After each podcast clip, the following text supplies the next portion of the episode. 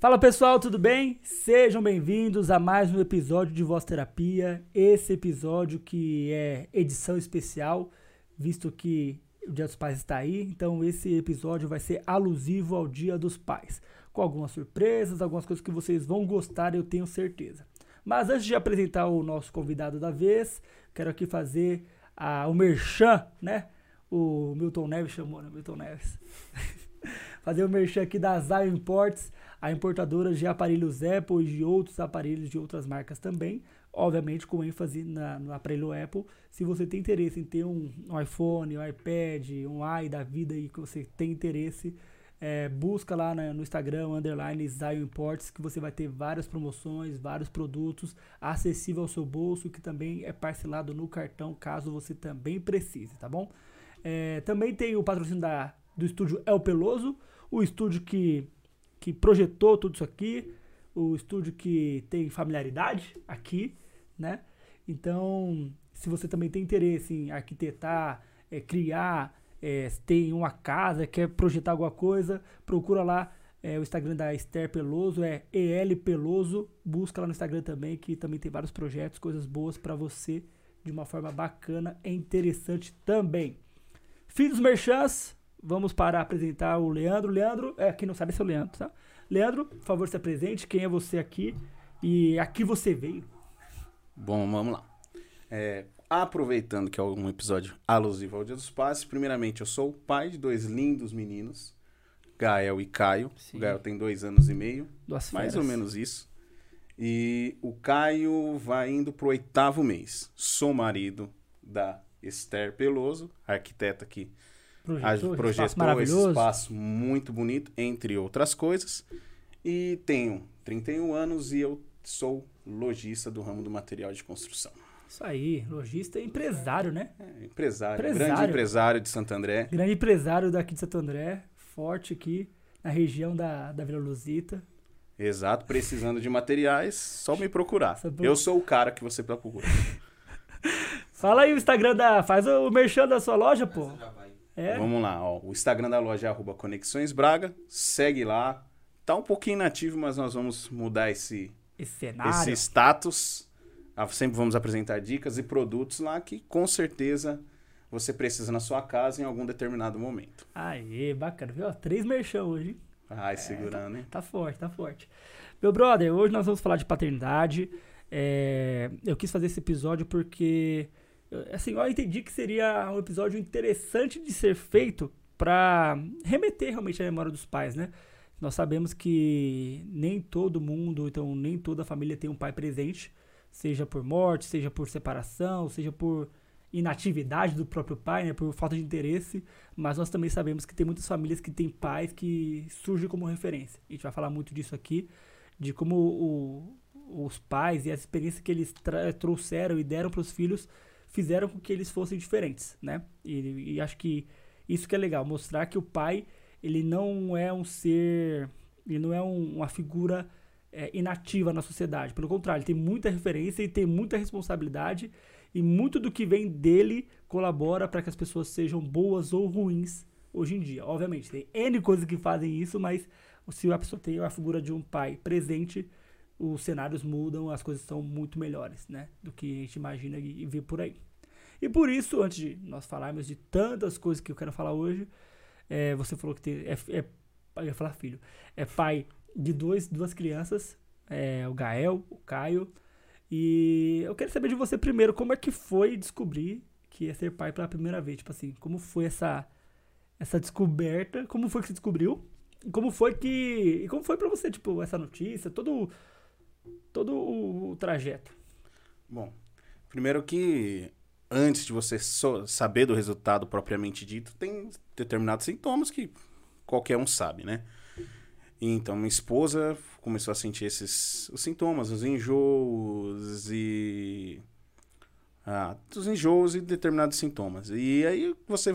No meu caso, eu já fui com essa sensação que ela estava grávida. Então, todos os dias, foi um período aí, de uns máximo 10 dias, né, antes da gente descobrir de fato essa gravidez. Uhum. E eu todos os dias, olha, você está grávida, você está grávida, você está grávida. A... Você já estava cantando a bola já? Tava claro pra você. Pra mim estava claro, de acordo com os O seu sintomas. instinto paterno já tava apitando. Eu não sei se é isso. Mas provavelmente é os sintomas. Eu sou uma pessoa muito lógica. Então, por exemplo, eu vi os sintomas, encaixou segundo o Google, ou seria gravidez Ou ou, morte. câncer. Ou morte, né? Eu, eu suspeitei que não era câncer. Então, eu logo deduzi que fosse uma gravidez. E aí a gente foi. A princípio, quando você recebe essa no- a notícia, não sei como é da visão feminina, não posso dizer, mas sempre vem um susto, porque daquela, daquele momento em diante, você não é só marido. Ah, você se torna pai. E eu levo a sério essa palavra, né? Até porque eu tive um pai muito bom para comigo, então a responsabilidade que eu carregava em ser pai fez com que eu ficasse bem receoso, fez com que eu me autoexaminasse muito e faz ainda todos os dias, porque ser pai é se autoexaminar todo momento, dia. Será que eu tô fazendo certo? Será que a minha atitude assim foi certa? Exatamente. Tem até que tomar um cuidado para isso não gerar uma pressão excessiva em cima. Mas, de fato, você precisa se autoexaminar todos os dias. E então foi isso, assim, eu, eu me senti muito temeroso, é, receoso de como eu seria como pai, né? Uhum. E, meu, e como eu, Leandro, né, quem conhece sabe as características, minhas personalidades. Esse Leandro, com essas características, com essa personalidade, seria pai.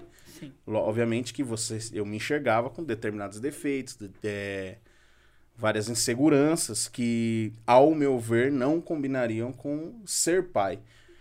Mas foi a gente nesse trajeto aí, esses sentimentos, alguns sumiram, outros continuaram, mas você vai levando, né? Diante disso, e fora que assim, para mim ser pai, descobrir que ser pai foi, um- é uma, foi uma coisa nova dentro dos nove meses, até depois que o, que o Gael, que foi meu primeiro filho, nasceu. Porque pra mim, não vou dizer que isso seja uma verdade absoluta, mas o, a relação é, de ser pai, pra mim, foi meio que construída dia após dia. Sim. É diferente, por exemplo, da Esther que engravidou e, e vai tendo sensações, né? É, já vai- ela já é mãe a partir do momento que o feto tá lá, né? Exato. E aí ela vai sentindo algo assim.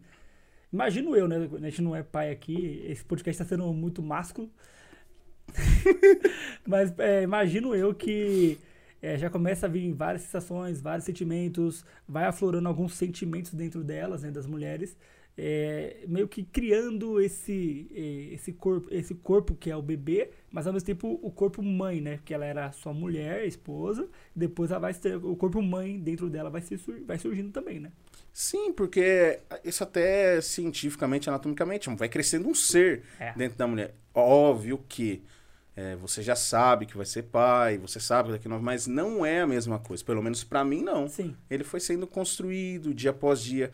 Até depois, assim, que o, Ga, que o Gael nasceu, ainda tinha, dava, aquele choque, aquela ficha ainda que tava caindo, não tinha caído por completo. Então vai sendo, foi, para mim foi sendo construído. É ser pai. Foi mais fácil com o Caio, porque eu já tive a experiência do primeiro, mas para mim foi assim, de receber essa notícia. Isso foi um, pro- um processo de construção, literalmente, do, do Leandro, que deixa de ser somente um marido, deixa somente de ser um filho, para se tornar algo muito mais sério, que é ser pai, que para mim, assim, é a maior missão que eu tenho, juntamente com ser marido. Sim. É, ainda nessa pegada de pai, o que é ser pai pra você? Olha, ser pai são várias coisas, né? Mas... Porque tem gente que é pai às vezes só no papel, né? É, tipo, só tá lá como pai, ou então como um, um ser é, intimidatório, né? A mãe fala assim, ó, vou falar pro seu pai, né? Ó, quando seu pai chegar, você vai ver, né? Às vezes surge só como uma figura intimidatória, tipo o chefão, né? Sim. Tem, tem um pouco da. Isso você pode dizer com mais propriedade do que eu, mas tem a questão, obviamente, de se usar isso, porque o pai tem uma voz que às vezes remete mais à autoridade. Mas não só. Pra mim, não é só isso. Eu levo muito a sério é, ser pai. Não sou perfeito. Falho. Falho muito. Mas eu entendo que também ser pai não me dá o direito de ficar remoendo muitas falhas, porque independente das falhas que eu tenho, no segundo seguinte meu filho vai precisar de mim. Então eu Sim. tenho que estar apto. Errou, beleza, peço desculpa, tento mudar o comportamento e vamos lá. Mas ser pai é você ser, prote ser protetor, você aconselhar, você brincar junto, você ser amigo, é você ser o primeiro professor que seu filho tem, seja com as suas palavras, mas principalmente com as suas atitudes. Sim. É, porque você tá moldando aquela criança para um, a vida que ela vai ter. Entendeu? É, muita coisa se aprende, né? É, a primeira, eu entendo que a primeira socialização é dentro de casa, né? Sim. A primeira, a, a primeira escola é dentro de casa. E quando se entende isso, muitas das coisas que a gente é, adquire, valor moral, ético tudo mais, vem de, vem de casa. Geralmente vem dos ensinamentos que você dá para seu filho. Você pode aprender na escola? Pode. Mas, por exemplo, eu pego o meu exemplo de, de, de, de, de moral, de ética. É, toda vez que eu lembro de alguma coisa moral minha, né, é, ou ética minha, eu remeto ao meu pai, né, tipo, por exemplo, não roubar, não, não pegar o que não é seu, é, o que não é seu não te interessa. Eu vi do meu pai, não veio da escola. A escola pode até ensinar, né? O ProEd lá te ensina, né? A não usar drogas, mas é, ProEd ensina. O ProEd é um programa, ProEd é a solução, lutando contra as drogas, aprendendo a dizer não. Eu fiz ProEd, pô. Aí, eu sou um cara Todos legal. nessa sala fizeram. Você fez ProEd? Então, por isso que Você tá você tá- perdido. Você é perdido, então. Responde algumas perguntas. É, responde alguma, alguns, algumas situações que a gente percebe.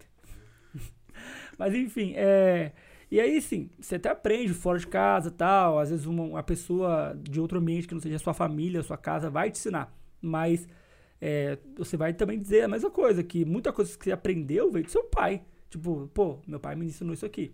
Por exemplo, é, uma vez, é, isso pra mim me lembra até hoje porque foi um dos motivos para eu entender que o que, não é meu, o que é meu é meu, o que não é meu não é meu. É, uma vez eu peguei a borracha do meu amigo emprestada, usei, era uma borrachinha do, sei lá, com algum desenho, né? E aí eu gostei, falei, ah, deixa aqui, amanhã eu devolvo, né? Com aquele estojo e levei pra casa. E aí meu pai tinha o hábito de sempre falar, filho, vamos lá, é, lição de casa, pega o estojo, pega as coisas, vamos na mesa lá da cozinha fazer. Aí eu vou lá, pego o material, abro a mochila, abro o estojo, e aí ele olha a, a borracha lá. Meu pai não é burro, não era burro, né? Que ele é falecido, mas não era burro. Falou, que palhaçada isso aqui, né? Então falou assim, que, de que é essa borracha? Eu falei, é do meu amigo. É, é do seu amigo porque tá com você. Eu falei, ah, peguei emprestado, e por que você não devolveu? Eu falei, ah, pai, esqueci. Não, você não esqueceu. Né? Ele já sabia, conhece o filho que tem, né? Conheci o filho que tem. É, é, você esqueceu. Eu falei, é, pai, eu peguei e tal, tudo mais. Aí ele me deu um come, tipo assim, hum, doeu mais que uma surra, que ele já me deu várias, né? E eu falei, pô, aí entendi, pô, que é meu amigo, que não é meu amigo. Mesmo que eu peguei emprestado, falei que ia devolver depois, né? Eu, eu tinha na cabeça, eu, eu, não, eu não peguei no intuito de roubar. Peguei, peguei emprestado, eu vou devolver depois, né? Tipo, gostei de ficar um dia com essa borracha aqui, né? Mó legal. E aí deu ruim, né? Então, um dos exemplos, ó, teve outros nesse sentido de pegar o que é meu ou não, mas esse me lembra muito, tipo, me traz a memória. Então, como você falou, que você, é buscar se referência para o seu filho o tempo inteiro para que ele cresça um, um homem, um cidadão, uma pessoa de bem, né? Com valores morais e éticos. Sim, é, ser pai é ser base, né? Assim, você dá é, opções de como seguir o caminho da vida, né? Uhum. Não Você... quer dizer que ele vai seguir, mas dá. Exatamente. Você dá uma base, o que aí ele vai ter a opção de seguir o caminho que você ensinou, não. Obviamente que se ele tem uma estrutura, se ele tem uma boa base, que também isso é o papel do pai, se faz ser parte de uma boa estrutura, dar uma boa base, a chance dele vencer, é, tomar boas decisões na vida é bem maior, né? Sim, sim. E qual foi, ou então qual está sendo o maior, uma vez que seus filhos não têm nem três anos ainda, mas qual foi o maior ou está sendo o maior desafio para você na paternidade? Tipo assim, qual que tem sido a treta para você ultimamente? É, olha, ser pai é, é abnegar-se, né? É abrir mão de todo e qualquer tipo de egoísmo, entender que você não, já não é mais a primeira opção em Não é mais a determinada- prioridade, né? Exato, não é mais a prioridade em determinadas situações. E tem momento que pai cansa, pai se irrita, pai tem todas as emoções, pai falha. E pra mim é lidar com tudo isso. É lidar com a falha muitas vezes, porque, como eu disse, eu levo muito a sério a questão de ser pai. Então isso me gera uma cobrança de tentar fazer o meu melhor nesse aspecto na, na paternidade, em todos os aspectos, para ser um, um bom exemplo. Então, quando falha, isso tem um peso maior. Mas também tem momentos que, por exemplo, você tá cansado e o Caio já é mais, ainda é mais novinho, não ex- exige algum tipo de atenção diferenciada. Mas o Gael já cobra uma atenção, cobra aquele momento de brincadeira. Pai. Exato. Agora é colinho quente. Colinho quente? É, colinho Ele quente. fala, ele fala, como é que ele fala? Colino Quete. Colino Quete. Exato. Aí. E é essa tensão. É... Não, não é ruim, cara, é maravilhoso. Até quando você tá cansado, você chega do trabalho e vai lá dar. Cara, é revigorante. É, é muito gostoso. Só que às vezes você coloca o seu cansaço seu acima dessa sensação. Parece que você esquece. E, e para mim, essas coisas de abrir mão, hum, pra, por exemplo, cansaço. é, eu sempre fui uma pessoa, por exemplo, que gostei de dormir cedo. Hoje eu já não tenho essa Nem dá, né? nem dá. Os meninos dormem cedo, eu não posso reclamar esse, a esse respeito. Tanto o Caio quanto o Gael, eles. A gente construiu uma rotina pra isso, É né? bacana. Uma coisa que eu até falo para alguns pacientes: olha, cria uma rotina de sono do seu filho, que não quer dizer que é, vai salvar o seu mundo, vai mudar, mas que vai te ajudar, vai. Né? Rotina de Muito. sono, assim, eles seguem, né? Tudo bem que vai ter dia ou outro, noite ou outra, que vai acordar, ou então que não vai querer dormir, vai ter aquela berrinha de sono e tal, mas na maioria das vezes ele vai dormir, né? O- 90% das vezes. Então, Ajuda mas muito. Assim, cada um tem. Se você seu for. jeito, né? É, porque se for estudar a criação que eu ia estar. Meu, talvez a gente seja até meio bitolado, mas qualquer coisa a gente vai estudar a respeito. A gente foi estudar a questão de é, rotina ou de você, por exemplo, é, disponibilizar para a criança uma educação que é dar aquilo que ela pede, principalmente no mesmo momento. Que aí daí você não tem, por exemplo, ela vai dormir hora que ela sentir sono, ela vai comer determinada é, determinada o que ela gosta, que é o que ela gosta, assim seguir esse tipo de de de criação. São vários que você pesquisar, são vários métodos. A gente mesclou um pouco de cada um. Eu sou mais voltado para rotina, Uhum. questão do horário, questão de regras que eu auxilio muito, principalmente na questão do sono. mas, Meu, é pelo menos pra gente funcionou muito. É um pouco difícil no começo, mas assim, criança vai, pelo menos meus filhos foram que foram tranquilos. É, eu já fui na sua casa algumas vezes e, tipo, tem hora que o Gael vai sozinho pra cama, né? Tipo, Vai. Ele, ele já vai, tipo, vai embora lá e acabou. Ele pede às vezes. É, então, ele, ele- criança pedir pra dormir é... Ele ontem mesmo ele chegou já, ó, ele costuma falar cama e mamazão. Ele vai, cara, já deu o horário mais ou menos. Papai, cama e mamazão. Ó. E é o horário. Você também, quando é pai, assim, que é muito importante em todos os aspectos, mas você conhecer seu filho, vai. Você não precisa, não precisa falar, não precisa te pedir, você já vai entender, que nem ele já começa a ficar um pouquinho mais reclamão. É, ele é uma criança muito ativa, ele começa a ficar mais parado e, e até brincando, reclama e chora. Aí você já pode entender que tá com sono. Pelo menos o Gael é assim. A importância de você ter uma intimidade com seu filho, né? Sim, Aí entra aquele. Aí vem no contraponto daqueles pais que não têm essa proximidade e ainda reclamam é, sei lá, se o- a criança tá fazendo uma birra. Mas porque às vezes não conhece o filho. Você- o Gael vai fazer uma outra, você já sabe o que tá acontecendo. Às vezes vai ser o sono, vai ser fome, é, vai ser birra, birra mesmo, né? tipo a birra da birra. E Uhum. você vai entender. E o quão importante é isso, né? O quão importante é, tipo, você se aproximar do, do seu filho a ponto de saber, só de olhar o que tá acontecendo, né? Da mesma forma que, por exemplo, nossos pais só olhavam pra gente e já entendiam o que tá acontecendo. É essa conexão, né, que se gera. É, você entender só de observar o seu filho, nem de chegar perto, nem de verbalizar com ele, nem falar com ele, é entender qualquer treta, né? Sim, porque toda vez que você vai estudar a respeito de criação, de comportamento de criança, óbvio, vão se sempre algum vai seguir um caminho ou outro que algum especialista vai seguir um caminho ou outro que o outro não linhas, entende. né? É, linhas de raciocínio diferentes, mas todos vão partir do pressuposto da observação, de você observar, de você se conectar de fato com seu filho, porque o pai tem que passar, não é que seja ele separado ou não, mas ele tem que disponibilizar parte do tempo dele, uma parte considerável do seu tempo, na função de ser pai. Sim. E aí a gente volta para aquela pergunta que você falou que é ser pai, que você vai disponibilizar esse tempo para conversar, para brincar, para às vezes repreender, para aconselhar e tudo a respeito. Ser pai é passar tempo com o filho, é Uhum.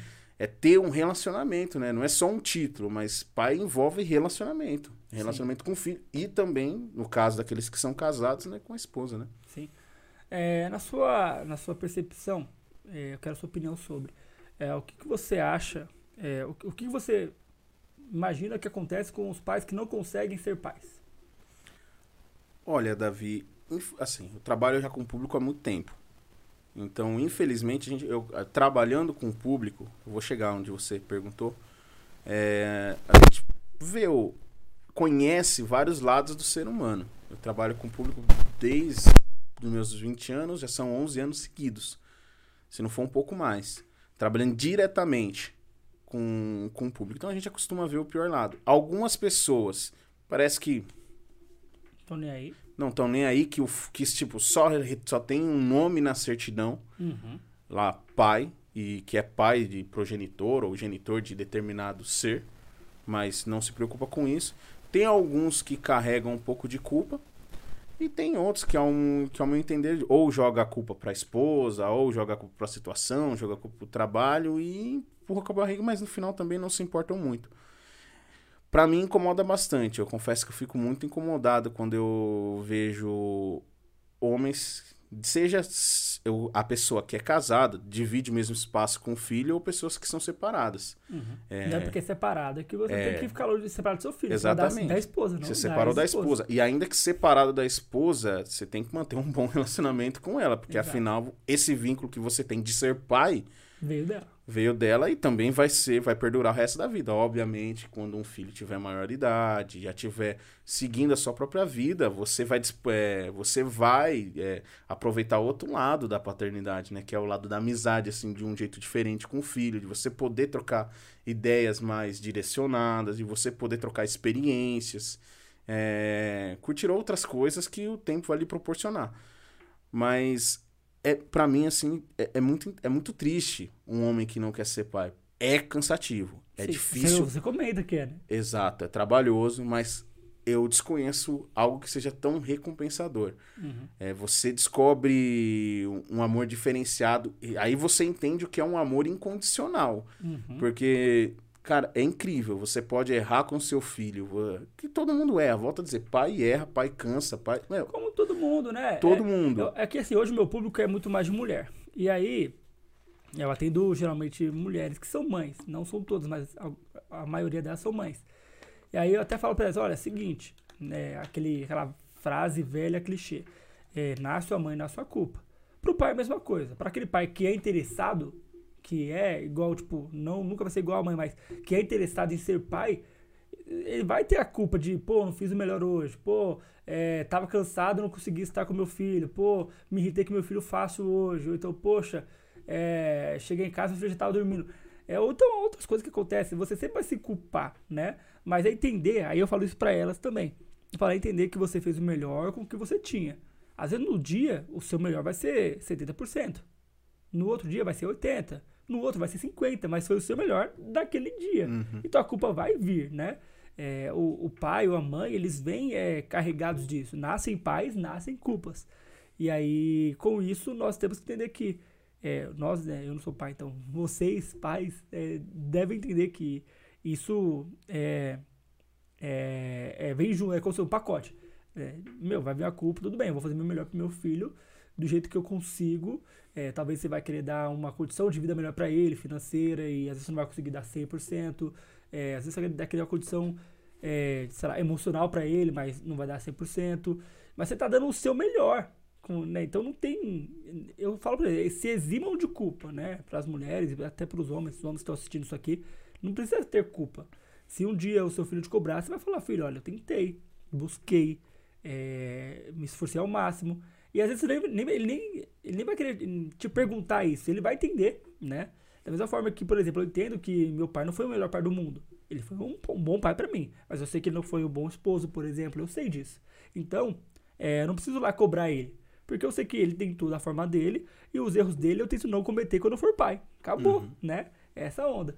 Então, é, fica muito nessa de tipo, o que é ser pai ou não? O ser pai é o cara que vai errar, o cara que vai acertar, o cara que vai ser bom do jeito que dá pra ser bom, né? Não tem Uhum. problema. É, é, é inerente a isso, só vai. Sim, é só, só essa questão assim de ser pai que incomoda um pouco. É, não- isso às vezes até atrapalha a você a ser pai ou a, a exercer, na verdade, a paternidade é que a sociedade também já te, já te põe, põe o pai em segundo plano. Por exemplo, você vai na escola, eles pedem a mãe. É. Eu digo isso por experiência própria. Eu não vou citar a escola nem nada.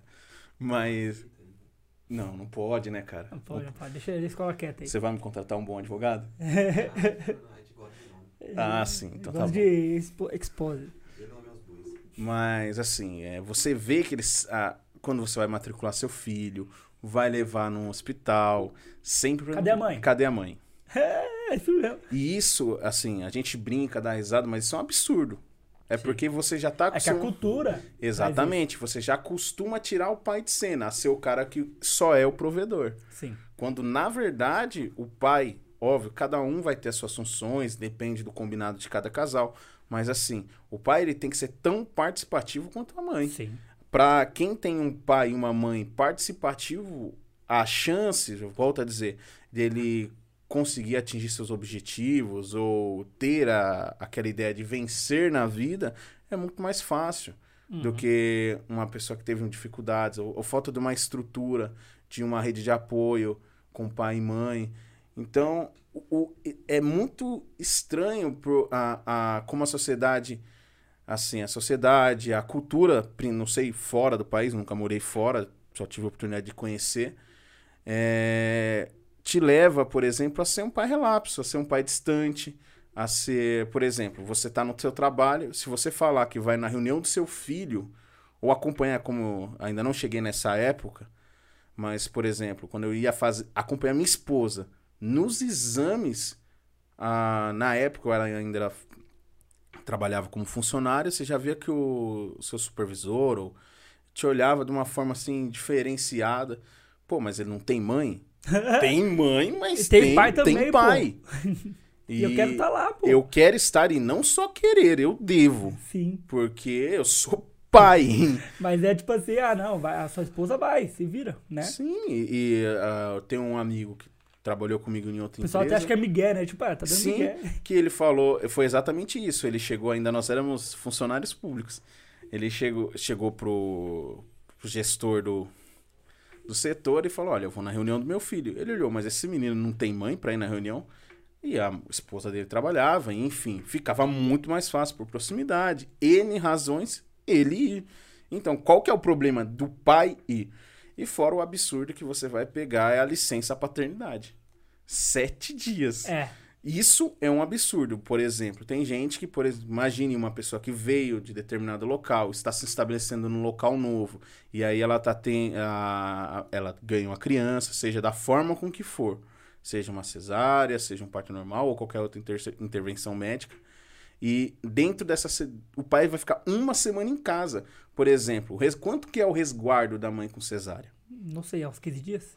Não sei. 40 dias. É, não sabia. E aí, por exemplo, como que o pai vai ficar uma semana em casa? E a mulher não pode, tipo, nem se mexer direito, tá Exatamente. cheio de, de ponto. Eu, eu tive o privilégio de poder, na gravidez do, do Caio, hum, poder estar junto o máximo de tempo possível. Porque é muito complicado. Sim. É, já era a segunda gravidez, então tinha umas outras complicações que a do Gael não teve. E eu queria participar mais do que participei da do Gael. Uhum. Porque eu, eu senti a necessidade de participar mais. Sei que tem pessoas que não podem, mas se o pai tem essa possibilidade, lute por isso. Sim.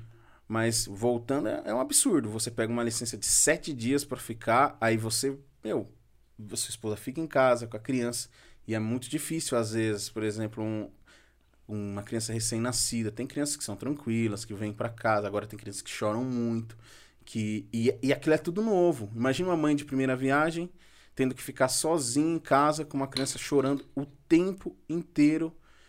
E, pô, com uma pessoa. Não que a criança vai deixar de chorar porque o pai tá em casa, ou que tá, mas Mas tem duas pessoas, né? divide Tem o quatro fardo. ouvidos. Exatamente, divide o fardo. Às vezes você vai lá, pega no colo, vo- é, aquele momento que a criança tá chorando, você vai, troca ela de ambiente pra sua, sua esposa, sua companheira, ou a Tomar um pessoa que banho. você.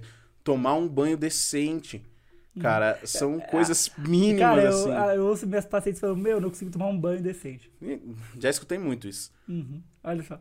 E aí, é, muito por conta dessa cultura de, tipo, o pai, ele é só o coadjuvante da, da história, né? Só quando a mãe não está, então não existe, o pai existe.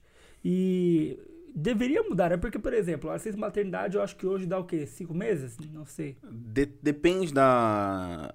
Tem alguns planos governamentais que pode se esticar, se não falha a memória, que é o nome do, do plano governamental, acho que é Empresa Cidadã, se não me falha a memória.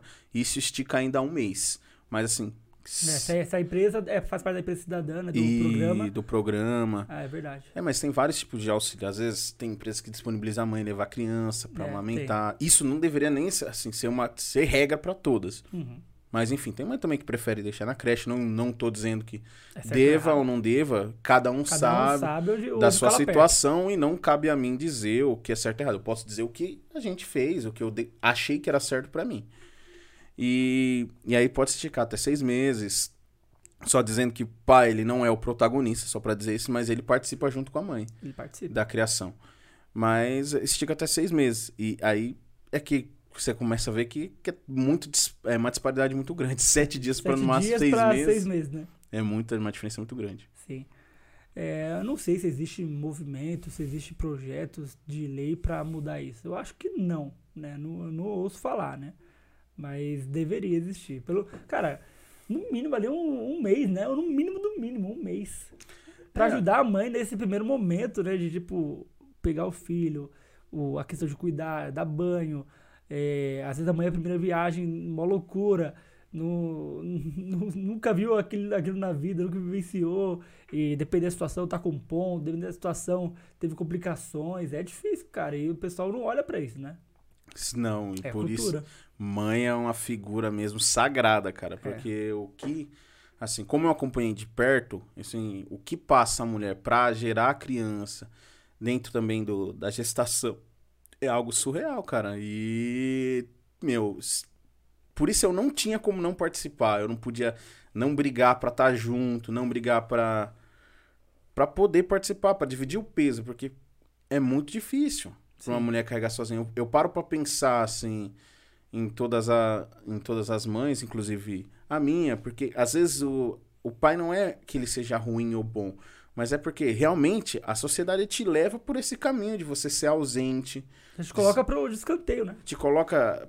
Por isso, quando você vê um pai tão participativo, você já fica olhando e também vem aquela ideia: ó, "Ah, aquela mãe é ruim, só porque aquele pai é Só presente. porque o pai é presente, a mãe é Não ruim, tem né? nada a ver uma coisa com a outra. Isso, Sim. de- isso tem a ver com a pessoa que está sendo pai. Uhum.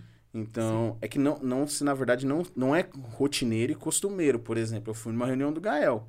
Se eu te disser que tinha um ou dois pais na sala de 40 alunos, será que todas as mães que estavam ali não trabalhavam? Bem, provavelmente todas elas. Que geralmente se coloca numa creche, por quê? Porque a- Sim, porque, porque trabalha. tá. Um dos requisitos, às vezes, pra você conseguir uma vaga. É, está trabalhando. Assim, pra você ter prioridade em uma vaga, é você ter que trabalhar. Sim. Então, será que só eu. Desculpa. Será que só, por exemplo, e- é, só podiam estar esses pais, só que a, a- todas aquelas mães que ali estavam não trabalhavam? A maioria, certeza, trabalhava, mas quem estava lá eram elas. Exato. Não que os homens não trabalhem, mas. E é, é- é muito engraçado, né? Que tipo, a pessoa já olha assim, quando você é pai, vai levar no médico sem a mãe, ou. Não quando o filho é maior, mas quando é pequeno, como já levei o meu filho mais velho no médico sozinho, né?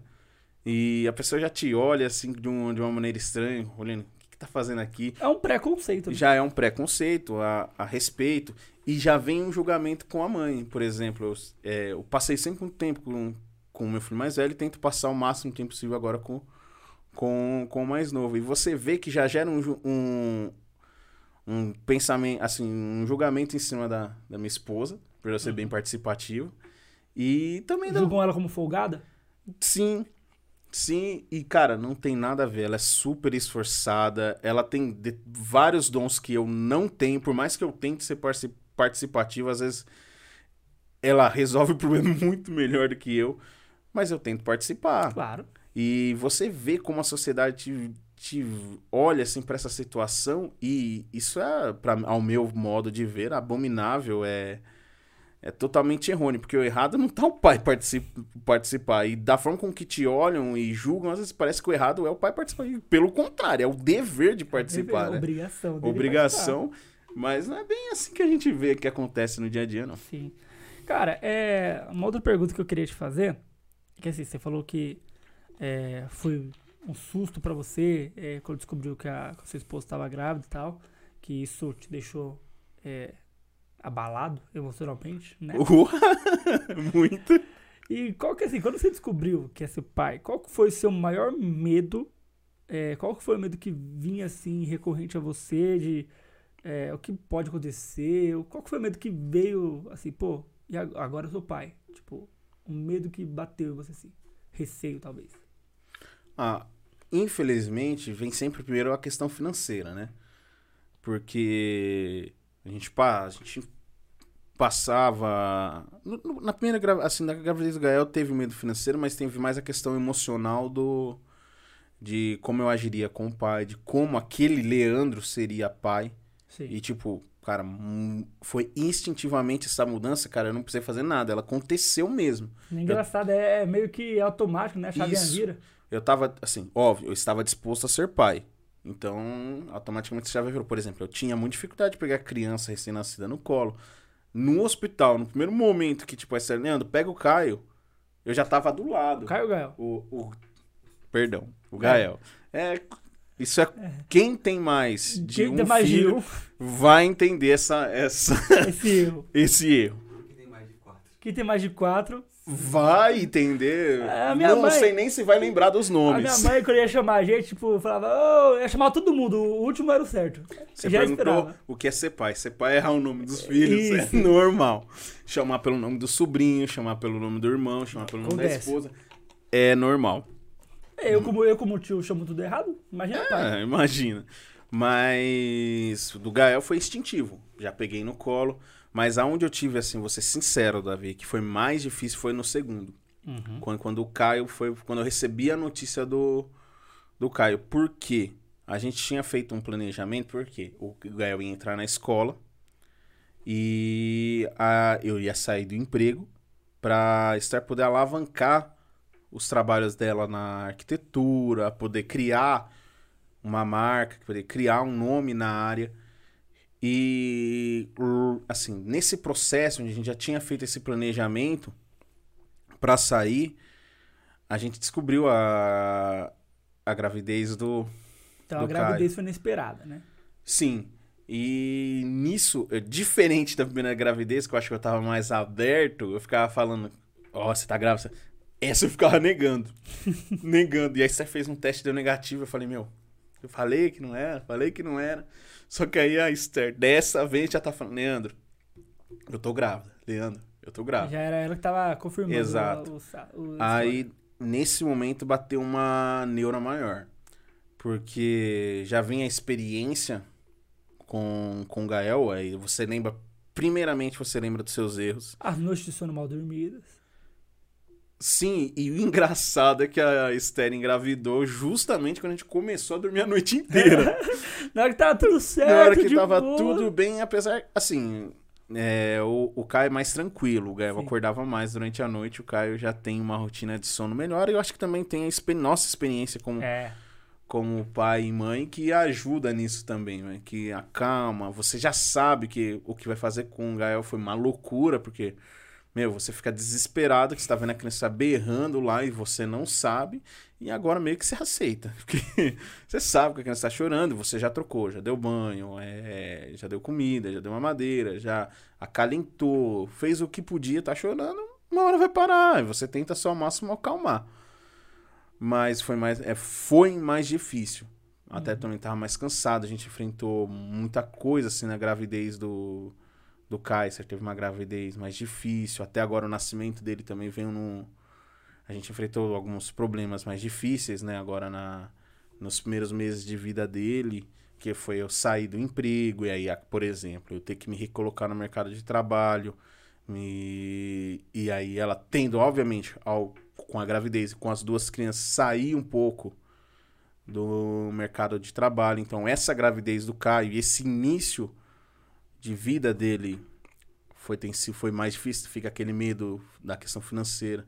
Você pensa nos erros que você teve com o Gael. Você fica também muito naquela, naquela neura de demandar mais atenção para um, demandar mais atenção para o outro. É, de você ser igual com um pai e um para outro. uhum. Obviamente, aquilo que você errou com um, você vai corrigir a rota, não é questão de você ser melhor com um do que com o outro. É você fazer o certo em um É. o que você não fez no outro. É o que o pessoal até fala, né? O, o primeiro sempre sofre mais, né? Muito. E aí Muito. depois o, ah, vamos supor, se você tivesse. Não sei se você vai querer ter mais de, de quatro, cinco filhos, mas o, o último já, já tá calejado ali já, já tem uma vida bem melhor, né? É, mas assim, cara, não tem horas que não é que você é melhor. Tem hora até que você é pior, porque às vezes quando você tem a criança no primeiro momento, você é mais cuidadoso, você é mais zeloso. No segundo, você já sabe como é que é, às vezes. Eu vejo, eu vejo até às vezes os Reels do Instagram, alguma coisa assim, que tipo, cai a chupeta no chão quando é a, A primeira a é. primeira gestação, a primeira criança, você vai lá, ferve, tal, tal, tal, faz aquilo, passa álcool, desinfetante, é. o- tudo que você possa imaginar. Cai no segundo ou no terceiro que for, você só vai lá, joga uma água, passa um É, eu vi um paninho. Reels desse aí, tipo, a mãe tava com o filho lá, primeiro ela vai lá, faz um monte de coisa, depois, tipo, cai no chão, ela pega com o pé mesmo e vai embora. É, mas é, é- mas é muito assim, cara, porque a gente, na verdade, quando, se você às vezes é mais super protetor no primeiro, e no segundo você já sabe como é que é, né? Então tem coisa que você já nem faz mais. Por exemplo, que a gente falou da rotina. A rotina é uma coisa que a gente já Não abre mão. não abre, assim, principalmente a do sono. Não vou dizer que ele- ah, os meninos são todos, assim, em rotina. Regrado. Não dá, assim. Quando, por exemplo, estão os dois em casa, é mais fácil. Aí eu tento manter horários pra tudo. Sim. É, tanto que quando eu tô, assim, com um só, quando tá um só em casa com as duas crianças é mais difícil, mas com os dois você consegue manter horário pra dormir à tarde, o horário que você faz. Na verdade, tem. Eu tenho até o horário que eles comem, assim, principalmente quando eu chego já. Come. A Esther também faz bastante isso quando o Gael chega da escola. Mas você cria uma. Essa, isso é muito importante, cara, essas rotinas assim. E ajudam né, nessa, nessa questão assim que é da alimentação, ajudaram na alimentação, no sono. E é coisa que você repete na, na segunda gestação. Não dá, não dá pra dizer que é melhor, cara. Ou, ou- Tem momentos que é ou não, assim, você que nem volta a questão de ser mais super protetor, mas às vezes você é mais prático com o segundo. Uhum, Então, às vezes demanda menos tempo algumas coisas. É, é isso. entendi. E agora responde qual que é o medo atual. Assim, o medo de. O medo foi antes, antes de você tê-los, né? Agora o medo atual. Atual. Atual. Ah, Sendo pai. eu, eu, eu sou, um- eu sou um cara ansioso, cara. Então eu penso muito no amanhã. É, penso quando eles estiverem maior, mas. Ah, cara, atualmente algumas lendas sempre continuam, que é você prover, você. Quando eu pego muito na questão do, do erro, Davi. Isso é uma dificuldade que eu tenho. Tá. Você de é, quando falha, de como vou agir depois, você se martirizar. Então, e eu fico muito também na questão de dar atenção pra um, pra outro. E isso me pega muito, porque às vezes o Gael demanda mais atenção num dia e às vezes você, pô, às vezes você pega o uma Caio se- não, não fala, né? O Caio. Exato, você vai, você pega uma semana inteira que o Gael te, tipo, drenou muito da sua atenção. Aí eu, pelo menos, pô, pô, faltei com o Caio. E, na verdade, não é que você faltou, é que você é, você fez o que você deveria, porque o outro demandou mais Mas atenção. aquela história que eu falei, tipo, às vezes você, você vai dar o 70% e é o 70%, cara. É isso aí, você deu 70% que era o máximo que você podia. O Gael demandou mais do que o Caio naquela semana, naquele dia. Então tem essas questões. es- Cara, infelizmente, é sempre a questão também financeira, questão de tempo. Hoje em dia, por mais que eu tenha duas crianças, eu tenho menos tempo do que eu tinha anteriormente. Então eu passo pouco tempo em casa. Passo pouco tempo em casa. Então a minha neura, se isso é o suficiente, às vezes bate, pô, será que eu tô fazendo tudo isso que eu tô fazendo? Tá, está valendo a pena na questão da criação, né? Sim. É, está valendo a pena o tempo que eu, faro, que eu passo fora de casa. É, e se isso, não, por exemplo, essa, Não vou dizer falta porque eu tento estar presente, mas é- esse tempo que, eles, que Essa eu passo. ausência, ausência. Essa ausência que eu. Que tem esse período de tempo tão longo que eu fico longe do Caio e do Gael, se isso vai afetá-los de alguma forma. Às vezes é maneiro, esse, porque todo mundo trabalha, tem que chegar a época que a criança tem que ir pra escola. E, assim, a gente tinha muito receio com o Gael e foi assim. Ele desenvolveu fala, é, eu, várias coisas na escola. Então, assim, é, é mais essa neura de você, ó, pô, ele tá passando, passa muito tempo longe, é, o que que tá aprendendo, o que que tá vendo, será que o que eu tô fazendo é certo, será que o que eu tô fazendo é errado, será que isso, isso é aquilo, é, os, é, é muito do que você tá fazendo é o certo. Então, mas ao mesmo tempo que esse, essa culpabilização essa crítica que você faz a você quando você tá ausente, é, em contrapartida você está fazendo isso pra dar o melhor pra ele, né? Aí vem aquela a culpa e a desculpa, né? Exatamente. Mas é que isso fica, isso martela assim, naqueles que querem ser bons, pai, bons pais e boas mães é porque filho tem que estar do lado dos pais, entendeu? É É que o, o cenário ideal seria que todo, o- tanto o pai quanto a mãe estivesse com o filho, é, se não 100% do tempo, na maior parte do tempo. Né? sim, Só que aí, por exemplo, é, tem mães que têm o privilégio de poder ficar com o filho por mais tempo tal. Tem mães que não conseguem, que acaba lá a licença maternidade, a depender de se a empresa é da, é da empresa cidadão, não? É isso, não? é, se não falha a memória, é. esse é o programa governamental. Isso, se a pessoa tá, se tem ou não, ela tem que voltar. Por exemplo, a minha irmã, as minhas duas irmãs, é, elas tiveram a gestação próxima e acabou a licença maternidade. Cara, é, deu pra ver a angústia delas em de- ter que deixar, porque elas tinham que voltar a trabalhar. Elas tinham que voltar pra rotina de trabalho delas. E eu senti angústia, tipo, meu, acabou, né? E a criança é um, um serzinho ali que não sabe nada, cara. Seis cara. meses, entendeu? Sofreu. Eu digo por mim, cara, porque eu ia trabalhar, assim, muitas vezes e ficar com a cabeça em casa. Principalmente quando os meninos não estão bem de saúde, ou, por exemplo, quando o Gael agora tava de férias. Você fica com a cabeça em casa, assim. Eu fiquei bastante com o Gael, assim. Uhum. Com a cabeça em casa, preocupado é, se tava tudo bem, se tava correndo tudo bem. Principalmente no tempo que a Esther tava de, de resguardo. Porque, assim, por mais que a gente teve pessoas que auxiliavam, obviamente não tinha como estar lá todo momento, Exato. né? Então, até por isso, nesse momento, quando o Caio nasceu, por mais que a gente tinha feito um planejamento sem incluí-lo, porque nós não imaginávamos que seríamos pais novamente tão cedo, a gente manteve a decisão para que eu participasse e pelo menos esse período de é, de gestação e o resguardo eu estivesse em casa. Para que ela não, não sofresse tanto, né? Porque é um dois. Sim, eram dois. E aí, até o Gael entrar na escola, que não demorou muito, mas assim, estávamos lá, né? Sim. Os quatro em casa e é bem complicado, porque você tá com uma criança pequena, daí você fica com receio do choro dele atrapalhar o sono do mais velho. Não foi o meu caso, o Gael Ganhou uma pedra, mano. dorme muito bem, vai que vai, independente. Puxou quem? Ah, O pai ou a mãe?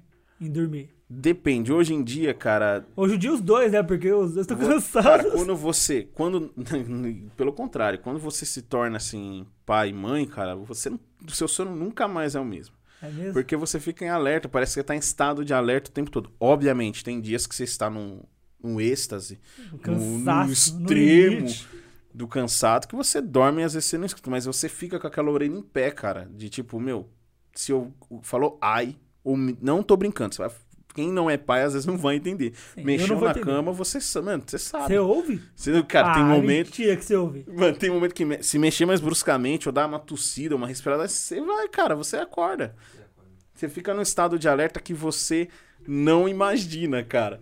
Que é muito louco, cara. Porque eu sempre dormi, meu, eu deito, mano, capotava, velho. Uma vez até meu irmão, meus irmãos brincando lá, deram um tapa na minha cara. Eu não acordei. Eu quebrei a mão dormindo e não acordei. Mas cara agora, cara, mão, você fica, você fica realmente no estado de alerta pra saber se tá tudo bem. Uhum. Então, você fica. Seu sono não é mais o mesmo. Então, assim, eu, eu dormi um período de tempo, assim, quando antes do, da, do Caio nascer, bom, que foi quando o Gael dormia bem. Mas agora, cara, você fica no estado de alerta. Então, es- ah, pra poder descansar um pouco melhor, eu, eu e a Esther revezamos muitas vezes as noites, né? Como o Caio, é, algumas vezes, é, toma a fórmula pra complementar, então a gente troca às vezes, ó, eu vou ficar com mais atento na madrugada pra você descansar mais e vai indo. Assim pra poder dar uma descansada. Mas você fica, o sono muda totalmente, cara. Demais. É, eu imagino. Eu imagino. É, duro, hein? Pensando aqui, meu Deus. É, e qual foi o, sei lá, o maior perrengue que você passou com, com, com a paternidade? Assim, com. Ah, cara, não tem. Com os filhos ou com o, o- o- a paternidade em si? Ah, ai, cara, não, não Teve sei. alguma treta, um perrengue que você passou assim? Ou não? Ou foi Eu duvido que foi de boa, mas foi não, de boa. tranquilo não é, cara. Isso é muito diário, tipo, que questão do estresse. Você conseguir controlar muitas vezes o dia cansativo de trabalho. Chegar em casa, imagina, você chega cansado do trabalho, as duas crianças estão chorando, ou a casa está de cabeça para baixo. Eu que sempre fui um cara que gostei, assim, não, eu não tinha esse hábito, antes, confesso, antes de casar. Só das minhas coisas, mas assim, eu sempre gostei da minha casa mais arrumada, sempre gostei da minha casa limpinha do meu, feita as coisas do meu jeito assim. Aí você quando você tem criança, principalmente quando ela já tá mais, meu, não é, já esquece, cara. você faz conforme dá, mano.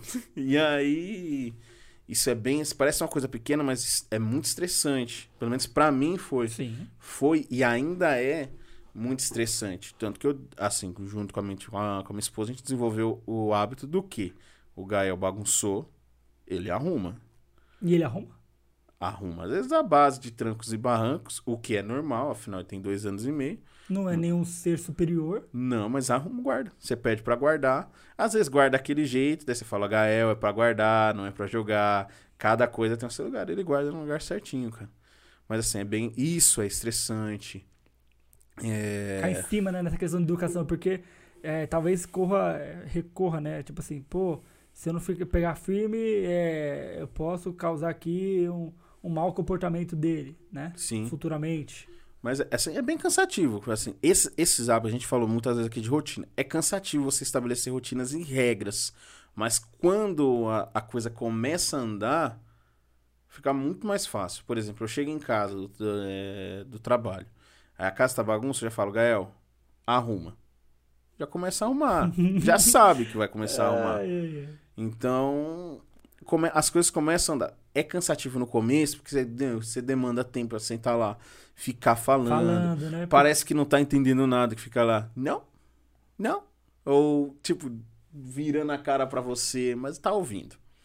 E você, a gente demandou sempre muito tempo para conversar assim, pra... Cara, é a paciência de você ficar lá explicando e o, e o, e o espertinho falar, tipo, não. Às vezes, assim, tem que ter essa paciência, tem que ter essa sabedoria. Às vezes é difícil, nem sempre você consegue manter-se pleno, mas é a constância. Você tem que manter uma constância dessa paciência, é, entender o tempo da criança, entender. No caso, eu falo muito criança porque meus filhos são muito pequenos. De você entender o tempo da criança, o temperamento da criança. Por exemplo, o Gael é, é. Você tem que ficar em cima.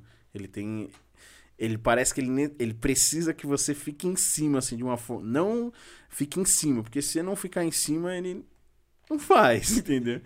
É, ele dribla, assim. Ah, o menino Ney, né? Já, é, já tem já mais do riscado. Assim, o, o, o Caio, é, por mais que ele seja no, assim, bem novo, você já percebe algumas diferenças de, de temperamento. Você consegue perceber já? Ah, cara, assim, assim eu posso estar tá falando... Ele tem um ano, né? Não, eu posso estar tá falando a maior besteira da, da vida. Falar, ah, tô falando isso porque é pai, mas não sei. Posso estar, não, eu, eu posso, eu posso estar errado porque eu não tenho conhecimento aprofundado a respeito. Mas assim, pelo jeito que cada um é, se comportou em todo esse tempo. Naquela fase da. Em todas as fases. Por exemplo, o, o Gael ele era mais. Ele é menos manhozinho que o Caio. O Caio gosta muito de ficar assim. É, pelo menos comigo. Com certo, talvez seja diferente. Mas o, o Caio, ele fica muito no meu colo, assim, apertadinho, grudado. O Gael demorou, cara. Quem vê, por exemplo, no relacionamento hoje com o Gael, que ele tá sempre comigo, a gente tá sempre brincando. É... Não foi assim no começo, cara. Mas ele isso não, não ficava. é um reflexo daquilo que você. Porque você não estava presente? Talvez. Talvez. Pode ser, né? Pode ser. Mas ele não ficava, cara. Eu chegava, tanto que eu ficava, cara, eu ficava magoadaço, cara. Ficava chateado? Ficava, cara, porque eu pensava que ele não gostava de mim, não. E, mano, óbvio, você vai dar, dar risada, porque, tipo, meu. Não, mano, mas é porque, cara, ele não ficava. Tipo, eu chegava e eu sempre ficava naquela neura. Eu tenho que chegar e ajudar a Esther. Porque, mano, eu imaginava, mano, já deve ter sido cansativo. Uhum. Cara, eu sou meio neurótico nesse, nesse ponto. Pelo, pelo que vocês dão na conversa, quem, quem está vendo, quem vê o podcast vai perceber. Mas eu, eu ficava sempre naquela neura de, meu, eu preciso ajudar a Esther. Até hoje. Eu preciso ajudar a Esther, porque é cansativo, cara. Eu, eu valorizo muito o que a Esther faz, o que as mães fazem, cara. Porque é uma loucura você criar e educar uma criança. Sim, por mais pais assim.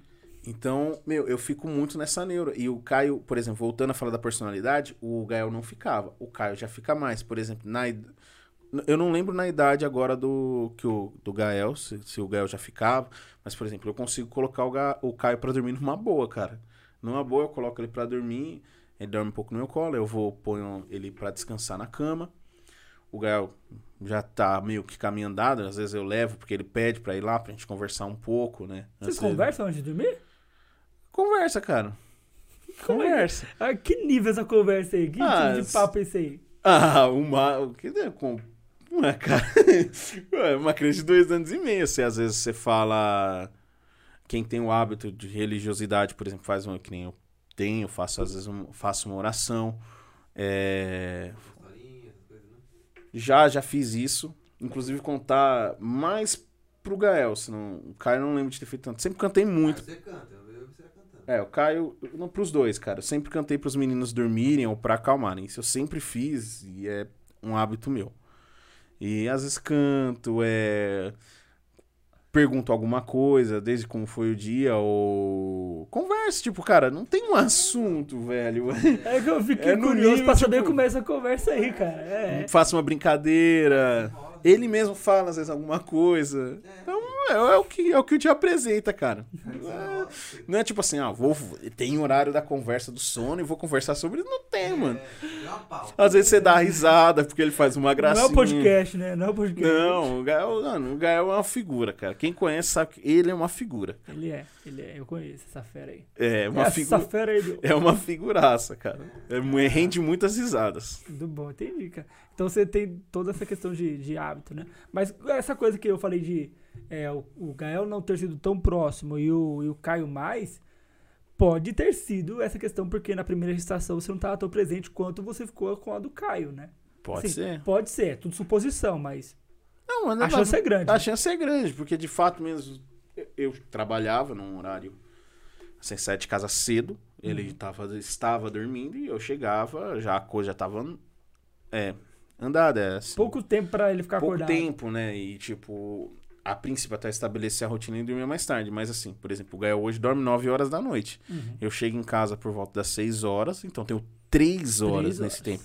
E nesse hora tem banho, nessa hora Janta, tem janta, aí dá meu, atenção pra esposa. dá atenção pra isso. Assim, cara, a gente eu estabeleci um hábito pra dormir mais tarde justamente por conta do tempo com, com a esposa, porque eu eu vou voltar num- na primeira pergunta que você fez que eu achei ela muito interessante, o que é ser pai. Ser pai, é, eu acho que eu, eu devo ter falado isso, mas também é ser um bom marido, mas obviamente que tem pessoas que são separadas e aí não, não cabe isso.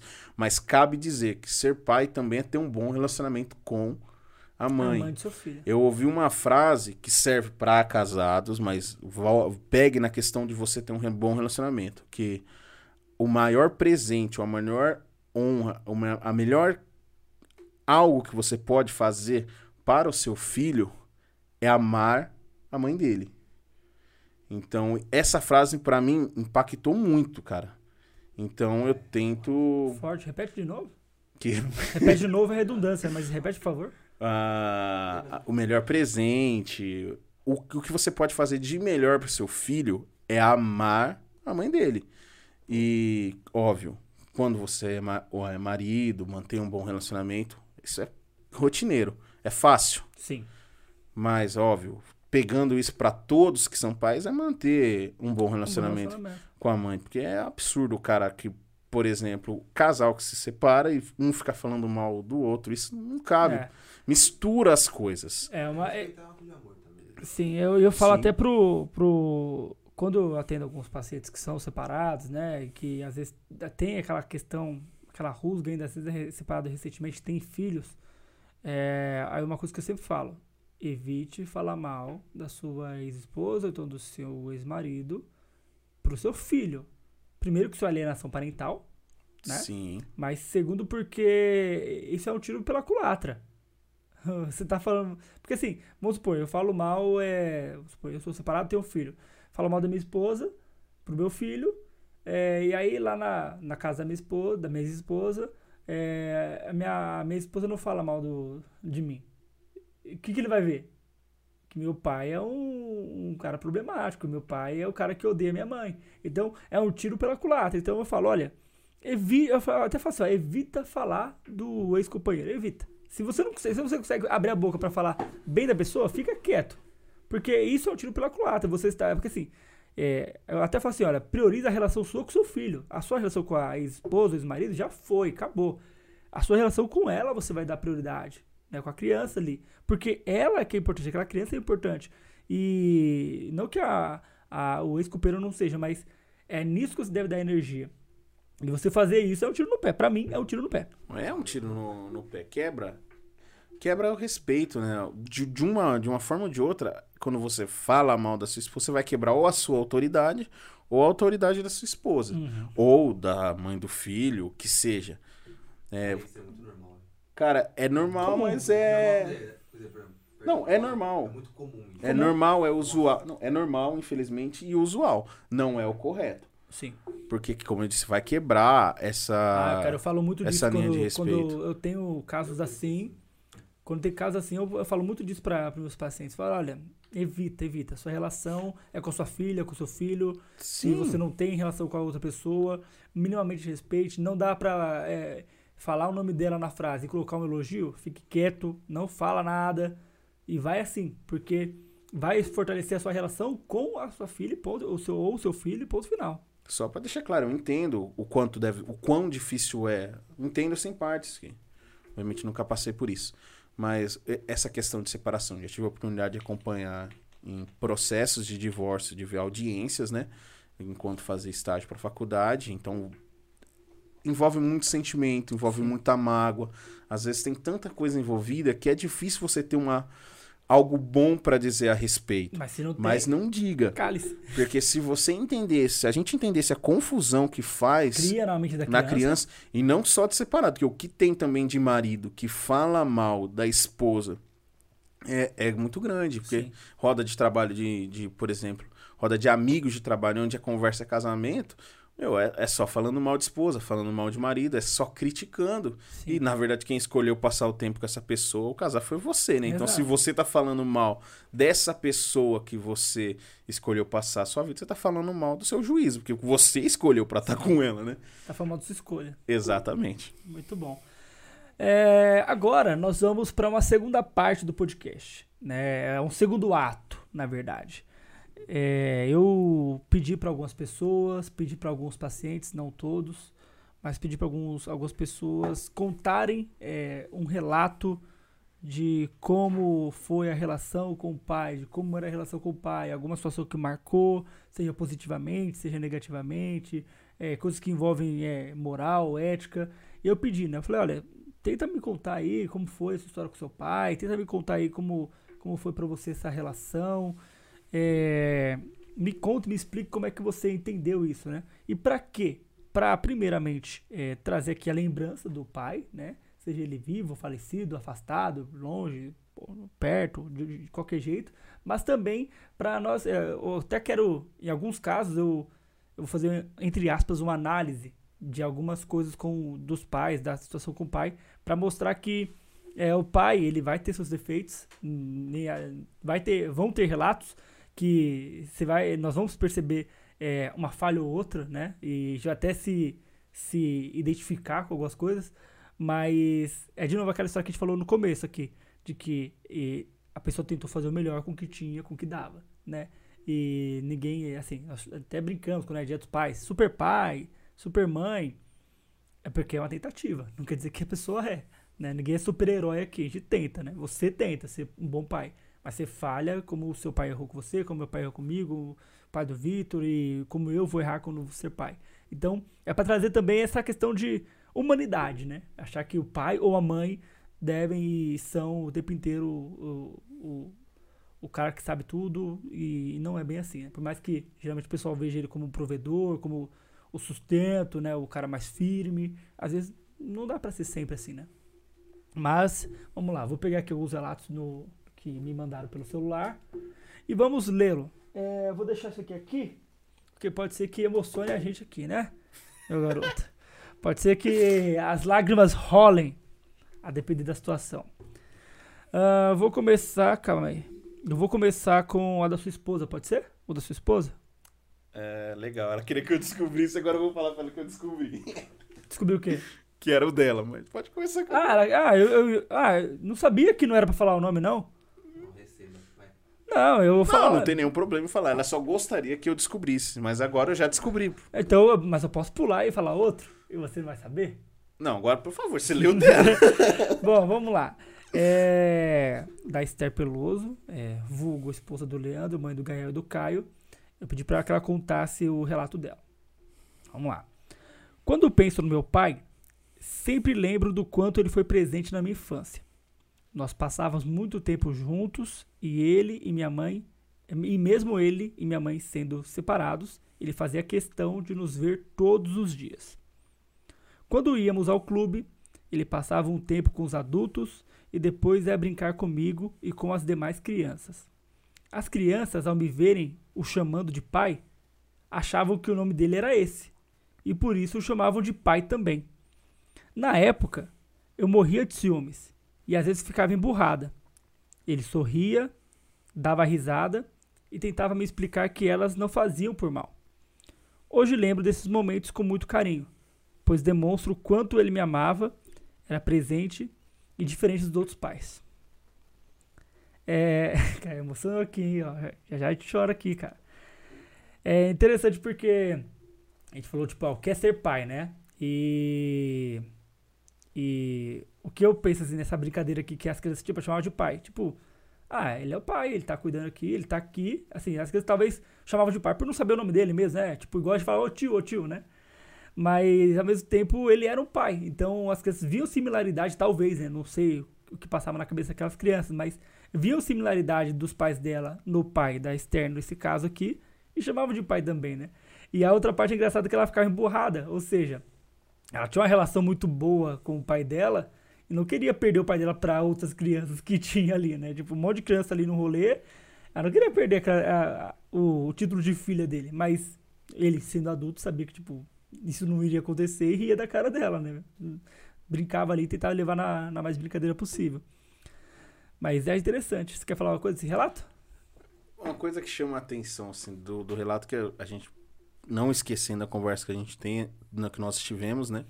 E pegando desse lado, você vê que nessa brincadeira da Esther com as crianças, só apareceu o pai dela. Por Hum. quê? Cadê os caras? Cadê o restaurante? Será que no clube só tinha o, o meu sogro ali, que era pai? Não, não tinha, porque aqui, ó, quando íamos ao clube, ele passava um tempo com os adultos e depois ia brincar. Os adultos eram só mulheres? Não, foi uma pergunta retórica. porque É, a gente, assim, nós sabemos a resposta, né? Sim. O que, assim, um relato é maravilhoso, mas ao mesmo tempo ele nos traz a, a tristeza, né? Da falta da presença dos pais. Que aí nós voltamos à questão que ser pai também é brincar. É uma coisa simples. Uhum. Também é brincar com as crianças. Isso, de- acredito eu, que desenvolve, ajuda a criança a ter confiança no pai, né? E Sim. ajuda no relacionamento. E as crianças talvez chamavam ele de pai porque os pais não estavam lá, né? Exato. né? Interessante, cara. E aí, Vitor, emocionou no primeiro? Eu, não. Eu emocionei, cara. Eu emocionei. Eu, Tomou uma rasteira, né? Eu já conheci a história. É que eu, como assim? É, vou explicar a minha história também, né? Eu não tenho pai, o meu pai é falecido desde quando eu tinha 12 anos. Então, obviamente, eu vou emocionar aqui, talvez eu chore. Homem chora também, né? Dizem que homem não chora, homem chora também. Já É. tem outros cantores também que eu não vou citar aqui. que eu não- Mas sim, talvez eu chore sim, porque, cara, é bom remeter a memória, né? É, é legal isso. Por mais que não seja memória do meu pai em si, mas é bom remeter a memória. É bacana isso.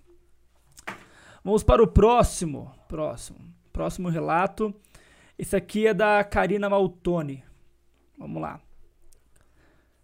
Quando paro para pensar no meu pai, dificilmente consigo associar alguma lembrança com demonstração de carinho barra afeto.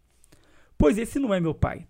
Meu pai é um cara sério, chucro, que nos ensinou que abraçar e falar eu te amo nem sempre é tão sincero. Que o amor diferencial é estar presente no dia a dia, nos mostrar através de atitudes simples o que realmente é o amor. Eu não tenho um pai carinhoso, mas tenho um pai que batalhou na vida para que não nos faltasse nada. Foi sério, de poucas palavras, muitos olhares, mas que entrava em ação somente se algo saísse do controle. Nos criou com muita disciplina para que os filhos se desenvolvessem tanto no profissional quanto no pessoal. E hoje, após todo esse peso da responsabilidade de ser pai, ele se sente, ele sente que conseguiu criar os filhos é, e, le e leva hoje uma vida mais tranquila. Porém, não deixa que alguns costumes se percam, como por exemplo o almoço e o jantar em família. Sempre todos devem estar juntos na mesa, comendo e conversando juntos. Esse relato me chama atenção. Não emocionei dessa vez. Mas esse relato me chama atenção. Quando eu li a primeira vez, eu pensei naquelas linguagens de amor, né? De afeto. É, vão ter pessoas que vão ter. vão demonstrar amor falando te amo. Falando, oh, cara, você é importante pra mim, ó, você é legal tal. Vão outros casos que vai, vai ser é, uma linguagem de amor com mais gestos, né? Com, com mais é, é, gestos de amor, tipo, olha, fiz um café para você, olha, é, preparei aqui, ó, vou, vou te levar no trabalho, né? Talvez com alguns pais, etc. É, nesse caso, é, no, no, relato da Karina, ela fala no começo já, meu pai ele era sério, chucro tal, e é isso aí. E ela não se incomoda com isso. Por quê? Talvez Imagino que ela tenha entendido que o pai dela, ele demonstrava carinho, demonstrava afeto de outras formas. Ele foi o cara que provinha, que provinha, né? Tipo, que dava lá o sustento, tal, pelo que dá a entender, que nunca deixou faltar nada, tal. E esse talvez era o gesto dele de, de, de amar eles, né? Ela, eu sei eles porque ela tem um irmão, eu conheço. Então, de amar eles, a, a família, a esposa, tal. Esse foi o jeito dele. Mas é aí é um ponto interessante. O gesto de amor dele talvez seja esse que ela falou no final. De é, o jantar, o, o, almoço é sempre em família. Pode acontecer o que for, pode ser de qualquer jeito, mas é sempre ali em família. É, então é interessante pensar que existem diversas linguagens de amor, de afeto. A dele vai ser é, prover, a dele vai ser é, estar ali comendo juntos, e depois que acabar o almoço, talvez ele saia, vai, sei lá, tomar um café, sair com os amigos, mas ele tá ali. Ele, ali é o momento dele. Então, se é, é de se questionar, né? O quanto, por exemplo, é, você fez assim, ah, meu pai não é presente. Será? Meu pai não é amoroso. Será? O quanto você conhece seu pai, entende que talvez ele não recebeu aquilo, né? Não recebeu aquele afeto, aquele carinho, mas ele recebeu de outro jeito o afeto e o carinho que é, sei lá, meu pai, vamos supor que o pai dela, o pai do pai dela, é, provia, tipo, chegando é, do trabalho trazendo a comida e chamando a galera para comer. E aí ele aprendeu assim, né? Não dá pra criticar o jeito de, de ser pai do, do, da Karina, por exemplo, porque ela reconhece que esse era o pai dela.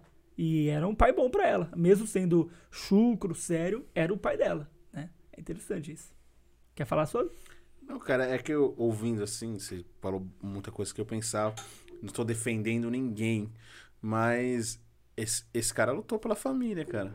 O uhum. ato dele de deixar, fazer com que todos almocem, é, tenham as refeições juntas, cara, é um ato de defender a família, de prezar pela família, pelo momento em família. É, a gente não, eu não sei como foi a criação desse senhor. Uhum, Às vezes sabemos por exemplo, o meu pai ele não teve pai. Então, Sim. em alguns momentos da vida, eu me questionava muitas coisas a respeito dele, né? Mas depois que eu entendi que ele também não teve, que ele não teve algumas coisas, então ele deu o que ele podia, né? Sim. Aquilo que ele podia, que ele entendia. Então é, é isso, cara. É, às, vezes, às vezes a gente espera um carinho ou uma demonstração de carinho, de amor, que a pessoa às vezes não sabe. Exato. da que ela nunca teve. Sim. E a forma de demonstrar carinho e afeto é essa, é cuidando, é mantendo a família unida, o que é muito difícil. Hoje em dia, sim. Hoje em dia é muito difícil alguém que preze pelos valores, que preze por ter esse ambiente familiar. E isso é uma grande vitória, cara. Tem um cara desse aí, meu, eu me sim. espelho, vou me espelhar nele. É interessante. Agora, se, eu lendo esse relato e você falando, eu lembrei de, de um caso.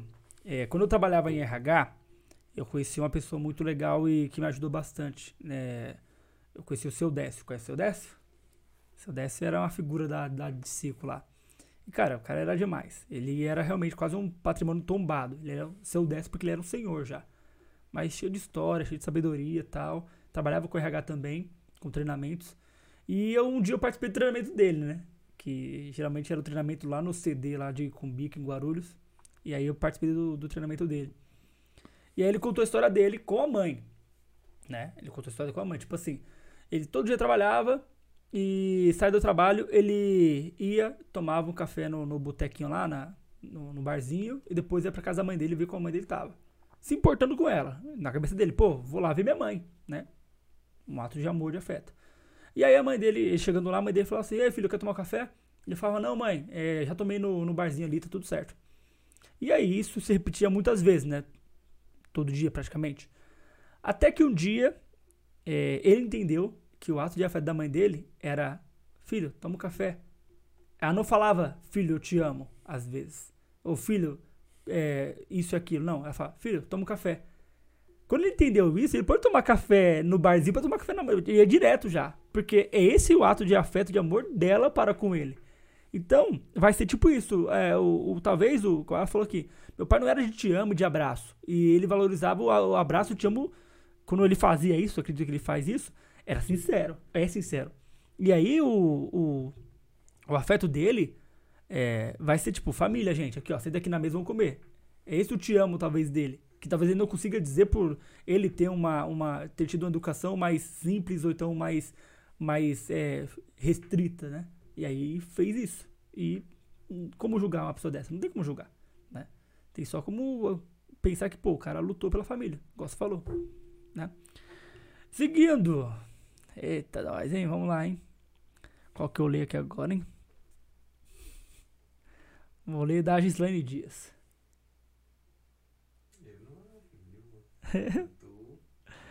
Vamos lá, Slane Dias. Uh, eu lembro da última vez que o vi.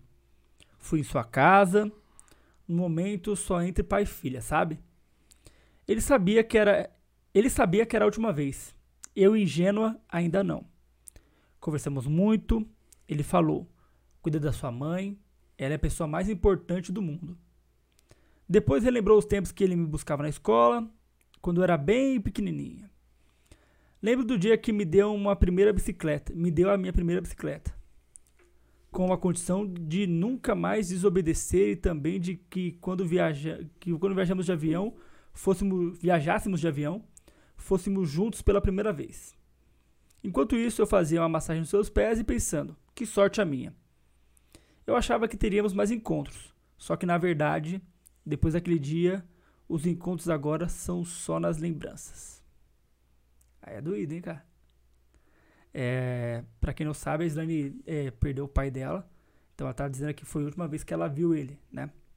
E é interessante que parece que ele sentia que ele ia ser o último dia dele, né? Ele entendia que era o último dia dele. Então ele meio que deu as dicas da vida, ó. Faz isso, faz aquilo, faz assim, faz assado. Acredito que ela teve uma longa conversa com ele. E meio que ele preparou ela, né, velho? Tipo, ó. É, mesmo sem ela saber, ó, te preparando pra os últimos passos aí. E assim, ninguém sabe o dia que vai morrer, né? Ninguém sabe o dia e a hora certa. Mas ainda assim, mesmo que ele não soubesse, ele preparou ela para o melhor. Tipo assim, olha, filha, é, fiz assim, fiz assado. Acredito que nessa conversa tenha tido muitos esclarecimentos também, se, se, de, de atitudes, comportamentos e que faz pensar que, poxa, é, não é bom saber quando seu, seu, seu parente, seu, seu amigo, alguém, o seu pai vai morrer. Não é bom saber. É bom você saber que você está aproveitando o tempo de qualidade, tendo tempo de qualidade com o seu pai, com, com, com, com aquela pessoa que você ama. E ela teve, né? Então, a gente, como eu falei, a gente não vai saber nunca quando nossos pais, nossas mães vão morrer. Mas é importante saber que se eu tenho uma possibilidade de ter um tempo de qualidade com meu pai, com minha mãe, eu não posso abdicar disso, né? Hoje minha mãe mora distante, né? Agora falando um pouco da minha mãe. Não tem nada a ver com o podcast, o episódio. Mas eu tento sempre, eu, eu, sei que eu falho, mas eu tento sempre estar próximo, cara. Porque é, quando ela tá aqui, por exemplo, eu abdico de um monte de coisa pra estar com minha mãe. Porque não é sempre que a gente vai se ver. E eu não me culpo quando eu deixo de fazer algum, ter algum compromisso, não me culpo, não me sinto mal. Eu vou e faço, porque eu não sei quando vai ser a última vez, né? Exato. Então, cara, eu não me culpo, não me sinto mal. Então, você, né? Você que está assistindo aí, que tem um pai, que tem uma mãe viva, cara, aproveita. Aproveita o tempo que for, da melhor forma possível. Não perca tempo discutindo, não perca tempo é, é, querendo trazer ego pra, pra situação, pra alguma coisa. Não. Só viva o tempo que você tem com, seu, com seus pais, com seu pai, hoje, né? É, esse podcast está saindo na sexta-feira. É, domingo é dia dos pais. Então aproveita o dia com seu pai da melhor forma possível. Você que tem a possibilidade e, a, e o privilégio de aproveitar isso, usufrua da melhor forma possível. Porque quanto mais você puder, melhor. Né? Vai ser bom para ambas as partes. É isso. Vamos pro próximo. É, cara, é só pancada, hein? Só pancada, hein? Haja psicológico pra isso. Vamos lá, Renata Garvey, minha esposa. Vamos lá. Pera aí. Respirando aqui, cachorro. Eu, eu, eu, não, eu não sou um cara que costuma chorar. Eu costumo ficar emocionado, mas eu costumo chorar. Tá emocionado? Eu tô emocionado, eu estou. É, mas eu às vezes não consigo é, demonstrar isso em lágrimas. né, Mas eu estou emocionado. Vamos lá. Renata Garbi. Meu pai é uma pessoa, meu pai é a pessoa com quem mais tenho boas memórias. Como sou grata a isso.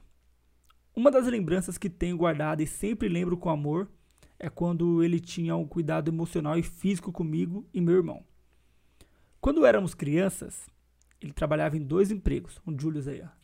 Ele era o Julius. Quebrar o gelo aqui. Ele tinha dois empregos. Mas sempre era presente. Nas folgas, nos levava para empinar pipa, comprar gibi no sebo, fazer caminhada, brincar no barro, além de ser nosso professor particular nas horas livres. Até hoje ele conversa de qualquer assunto com qualquer pessoa. Lembro que quase todo dia ele chegava de madrugada do serviço e nos dava três coisas: um beijo, um bilhetinho e um sanduíche de mortadela que ele ganhava no serviço e guardava para nós dois. Até hoje, o melhor de tudo eram os bilhetes. Até poeminhas ele escrevia, além de dizer nossas qualidades e o quanto éramos únicos, inteligentes e amados por ele e minha mãe. Uma vez, junto com o bilhete, ele deixou uma flor para mim dizendo: Você é muito mais linda que essa flor. É a flor do jardim do papai. Difícil superar esse amor. Ó. Tá emocionado aí, Vitor? É, bonito, né? Fica emocionado. É, é forte, cara. É forte. É interessante, né, que que nesse caso são gestos simples, né? Tipo, o pai dela tinha trabalhado em dois empregos, meu sogro, né, tinha que trabalhar. E aí ele o que ele podia fazer pra lembrar deles era tipo ir lá, chegar no quarto deles, três da madrugada, quatro da madrugada, sei lá, a hora que ele chegava, dava um beijo, um bilhete e um sanduíche de mortadela. Tipo, muito simples, muito simples. Mas, cara, era o que ele podia dar. É aquela mesma história do, do, do outro relato da Karina. Era o que ele podia dar. Ele tinha dois empregos, muito ocupado, corrido pra lá e pra cá. Aí veio aquela questão que você falou, tipo, meu, eu tenho pouco tempo com meu filho. O que você tá dando pro seu filho é o que você pode dar de melhor. Não se culpe por isso. Tipo, nunca se culpe pelo que você está fazendo de melhor pro seu filho. Porque você tá tentando, velho. Você tá tentando ser bom pra, pra ele, né? Você, pai, ou você, mãe também, que pode estar ouvindo esse podcast e, e assistindo. Você tá dando o seu melhor pro seu filho. E não se culpe porque, ah, poxa, eu fui sair do trabalho tarde pra caramba, é, só tive três horas, como o Leandro comentou aqui, ou, às vezes o cara não vai ter nem isso. O, o, o pai da Renata aqui é, conta que, tipo, ele talvez nem viu os filhos acordados, e, mas estava lá e desse jeito. E olha que interessante, a Renata hoje é adulta. Ela lembra disso até hoje. Isso marcou ela. Então, entenda que uma atitude que você tiver, agora eu tô falando pra você, é uma atitude que você tiver com, seu, com seus filhos, a melhor possível, eles vão lembrar. Você às vezes vai estar uma hora só com seu filho, duas, ou nenhuma hora, suficiente, igual o, o, o pai da Renata aqui. Mas você tá lá, cara. O seu, seu filho vai saber que você esteve lá. Ele não vai, ah, meu pai foi, foi ausente. Não. Meu pai esteve presente quando pôde estar presente.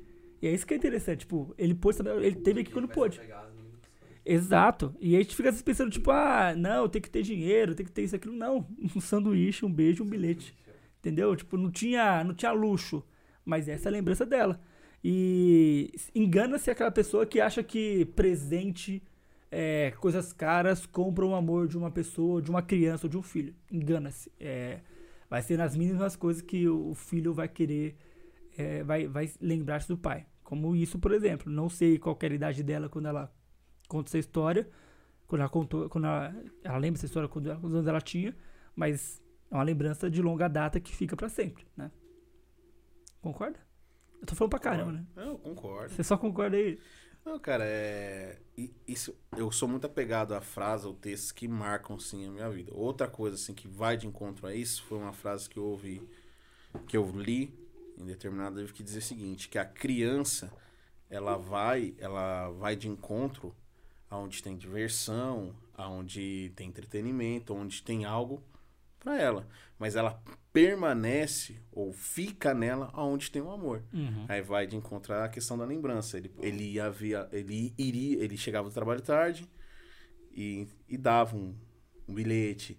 Ou seja, o que ficou marcado não foi a, o tempo que ele ficava fora, mas ficou marcado o ato dele amar, né? Que era Uhum. trazer o lanche, que era deixar o bilhete, que era dar o beijo, né? Sim, demais. tá. Vamos lá, vou ler do Paulo Scalabrin. Vamos lê-lo. Ir ao estádio de futebol pela primeira vez. Não, vou de novo aqui. Deixa eu ler de novo. Ir ao estádio de futebol pela primeira vez, aprender a dirigir após tirar a habilitação, estímulos ao estudo e a solução dos problemas do cotidiano. Enfim, meu pai proporcionou uma série de experiências e aprendizados. Mas acredito que uma das conexões mais marcantes que tivemos, por coincidência ou não, tem a ver com a estrada. Por conta do- dos meus avós, já falecidos, morarem no interior de São Paulo, em um pequeno município próximo da divisa com o estado do Mato Grosso do Sul, íamos, meu pai, minha mãe e irmã, para lá, para lá nas férias no fim ou no meio do ano. E lembro que eu tentava não dormir durante o trajeto que durava em torno de 8, 9 horas de carro, para conversarmos. Os assuntos eram os mais variados, tendo um cenário, tendo como cenário as paisagens belíssimas do interior paulista, contemplávamos o nascer e o pôr do sol em família, dependendo dos horários escolhidos para viajar. Para mim, todas essas experiências simbolizavam que estávamos juntos em meio à passagem do tempo. Em uma das viagens, pegamos um pequeno desvio na estrada. Paramos o carro, estava próximo do amanhecer e pude ver pela primeira vez a grama de um sítio imenso, coberta de uma fina camada de gelo. Parecia imagem de um quadro. Viajamos juntos para vários outros lugares: Pantanal, Rio de Janeiro, Minas Gerais, regiões litorâneas e conhecemos paisagens maravilhosas. Mas esta foi uma das mais marcantes. Graças a meu pai e minha mãe, tive a oportunidade de ter contato e valorizar a natureza desde cedo. É isso. Muito bom. Muito bom. É, ele começa contando que teve várias experiências com o pai, né? Que o pai propôs isso, pro- proporcionou isso pra ele, sendo ir pro estádio pela primeira vez, é, andar de carro, né? Ensinar a andar de carro. Mas o que marca ele mesmo é, é as viagens que ele fez com o pai, né? Como se o tempo ele ele caminhasse junto com a relação que eles criaram juntos, né? É, o tempo que ele ele foi tipo assim, o tempo passou e eu estou aqui com meu pai, tipo isso, né? E aí a memória que ele tem é engraçado, perceba, ele não pagou pra ver a, a imagem, a paisagem que ele teve. Ele não pagou, talvez a gasolina, mas ele não pagou tipo pra para estar lá. Ele fala aqui, ó, dirigir, ir pro estádio, onde são coisas que talvez você custe, né? Mas aqui foi simplesmente o fato de parar e ver a paisagem. Eles pararam, viram a paisagem. Tipo, isso marcou o cara. Então, mais uma vez, é entender que para você é, ter a lembrança do seu filho, para você ter a- algo bom do seu filho, você precisa fazer muito. Alguns pais hoje vão se questionar, tipo, ah, será que eu tô sendo um bom pai porque eu, eu, eu dou presente? Será que eu faço isso, aquilo? E não. Não vai ser isso que vai chamar a atenção do seu filho. Talvez pontualmente, né? Na hora, uhul, ganhei, né? Você vai dar um, um presente para uma criança, a euforia vem na hora. Mas talvez aquele presente dure pouco tempo. Na mão do Gael durou um dia. Depende. Depende, né? Depende do brinquedo, Depende de dura horas, menos, né? é Horas, minutos. Minutos. Então, aquilo vai ser, é, vai ser passageiro, né? Só que aí entendemos que o amor não é passageiro. Né? E vai ser essas lembranças. E tenha certeza, tenham certeza, né? Você que está ouvindo e assistindo, que é, a lembrança não vai ter preço, geralmente. Né? Tem até aquele comercial da Mastercard que fala, ah, não tem preço. É, que, tipo, Isso não tem preço. era tipo assim, é, comprar um ingresso, não, não, é, viajar pra tal lugar e tal. A- Aí estar com a pessoa amada. Isso não tem preço, né? Tipo, é esse o ponto. Isso não tem preço, né? Não adianta a gente, às vezes, querer é, conquistar o mundo, ter tudo, porque para dar pro seu filho, porque ele só vai querer você. Seu filho não vai saber o que é dinheiro, né? Ele não vai estar se importando com isso. E ele vamos supor que ele comece a entender o que é dinheiro, ele não, se você der uma educação é, condizente, ele não vai te cobrar do que você deu ou não deu pra ele, ou que você pode dar ou não dar. Ele vai te cobrar do que você é como para ele. É, nossos pais não eram ricos, né? Não são ricos. É, para quem tem pai vivo aqui entre nós aqui. E cara, é, e assim, ele me proporcionou um monte de coisa boa, né? Então foi legal, foi bom, né? Foi bacana. Então pensar que tipo não foi o dinheiro que trouxe alguma coisa. E acho que nem se fosse fo- eles fossem ricos, não ia ser isso o ponto, né? Enfim, vamos para o penúltimo, porque o último vai ser o seu. Pra gente chorar. Você tá maluco? Não garanto sobriedade, não. Vamos lá, vamos lá, vamos lá. Ui, Então- é eu tô, cara, eu tô. falou da vida emocionada, Eu tô, porque, velho, é assim, é, eu até tenho uma raiva daquelas crianças que ficam cantando música de Dia dos Pais e tal, é, aí fica emocionando nós, né? Papai. Ah, vai é se lascar, amor. meu. Todo respeito à criança, vai se lascar, cara. Ficou, ficou assim, mas enfim, vamos lá. Penúltimo, Joana Maneschi. Ah, meu pai é um pai, é um homem que podemos chamar de normal. Ele é quieto, um tanto tímido, quando não está cercado de pessoas que ele já conhece e se, e se sente desconfortável. Oh, desculpa, e se sente confortável. Ele não fala muito sobre seus sentimentos, mas demonstra com seus atos todo o amor que ele sente pela família. Mais uma vez, né? O cara tem esse ponto. Deixa eu parar aqui o relato da Joana. Tem esse ponto que assim nós homens é, aprendemos a não demonstrar, É, mostrar ser forte, parrudão, barará, né? Homem, homem, cabra macho. E cara, e tá errado isso, esse comportamento de ah, não demonstrar. E assim, é o que acontece com a maioria dos pais hoje, os pais da antiga geração. Hoje, talvez você vai ser um pai diferente, que vai demonstrar, vai chorar. Eu, vou, eu pretendo ser um pai diferente quando eu for pai, de falar, chorar, demonstrar. Mas os antigos não, né? Eles tinham esse ar, tipo, sério, parrudo, parará, pororó. E, mas eles tentavam demonstrar de outra forma. Eles não conseguiam compensar, eles não conseguiam fazer daquele jeito, compensavam de outra forma. Então, mais uma vez, é, a gente vê aqui um relato de um pai que não conseguia às vezes demonstrar com, com fala, né? Mas fazia de, com outros atos pela família. Continuando, desculpa a interrupção. Meu pai sempre buscou dar melhor, uma melhor vida possível para os filhos. Essa busca foi responsável por constantes mudanças nas nossas vidas. De Belém para Piracicaba, Belém de novo e de volta para o interior de São Paulo. Depois de São Paulo para São, de São depois para São Bernardo. Em todas essas mudanças, por mais difíceis que elas fossem, ele sempre buscou o melhor para todos nós. Sempre é, lembro que lembro quando viemos para São Bernardo em 2003, meu pai tinha conseguido um emprego aqui e não queria fazer com que a família se mudasse novamente. Então, durante esses nove meses, nossa, esses nove meses, esses meses, eu tô, com- tô, tô perdido aqui já, meu. Deixa eu voltar de novo. Falou de pai, lembrou nove meses de É, ó. Então, deixa eu voltar. É o, o parágrafo. Lembro quando viemos para São Bernardo em 2003. Meu pai tinha conseguido um emprego aqui e não queria fazer com que a família se mudasse novamente. Então, durante meses, ele vinha três vezes por semana para Piracicaba. Falei errado de novo. De Piracicaba para cá.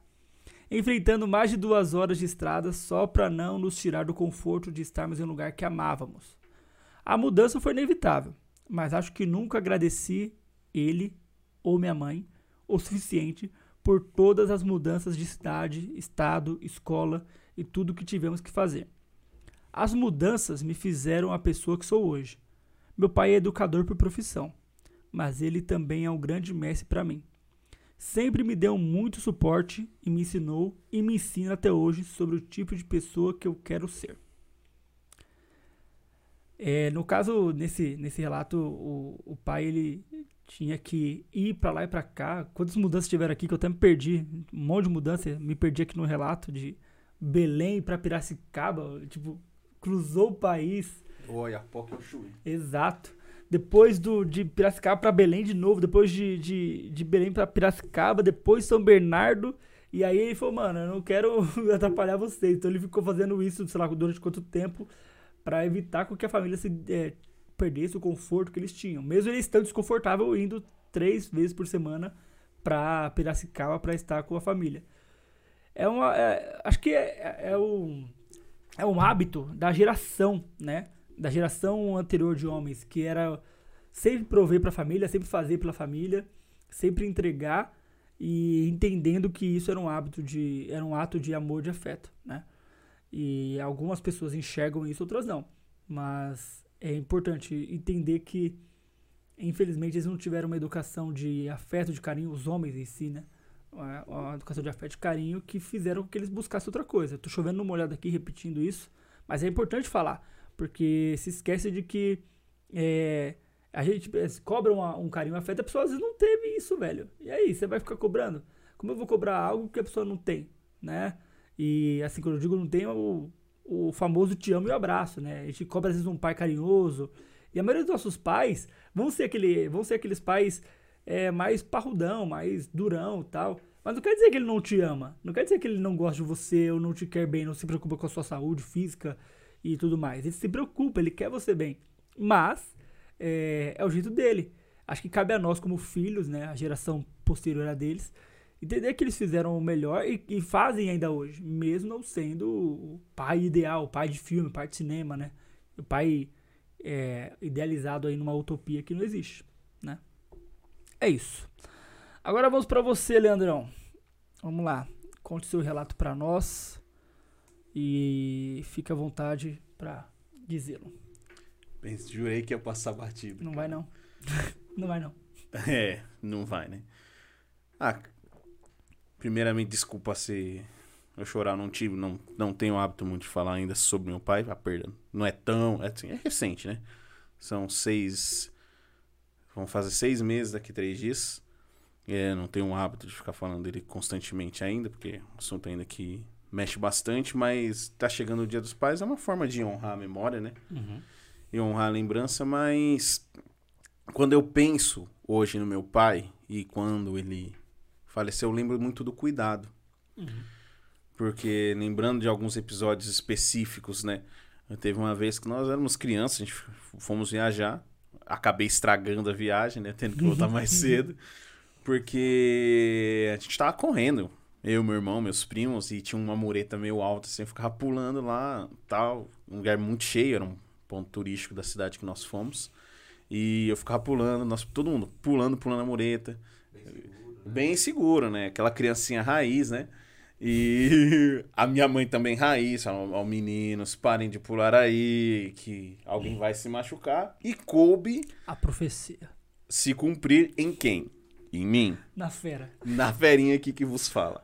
Aí eu caí, torci o pé. E óbvio, eu lembro, deve ter doído. Lembro que ficou um monte de senhoras é, próximas a mim, me prestando algum tipo de auxílio.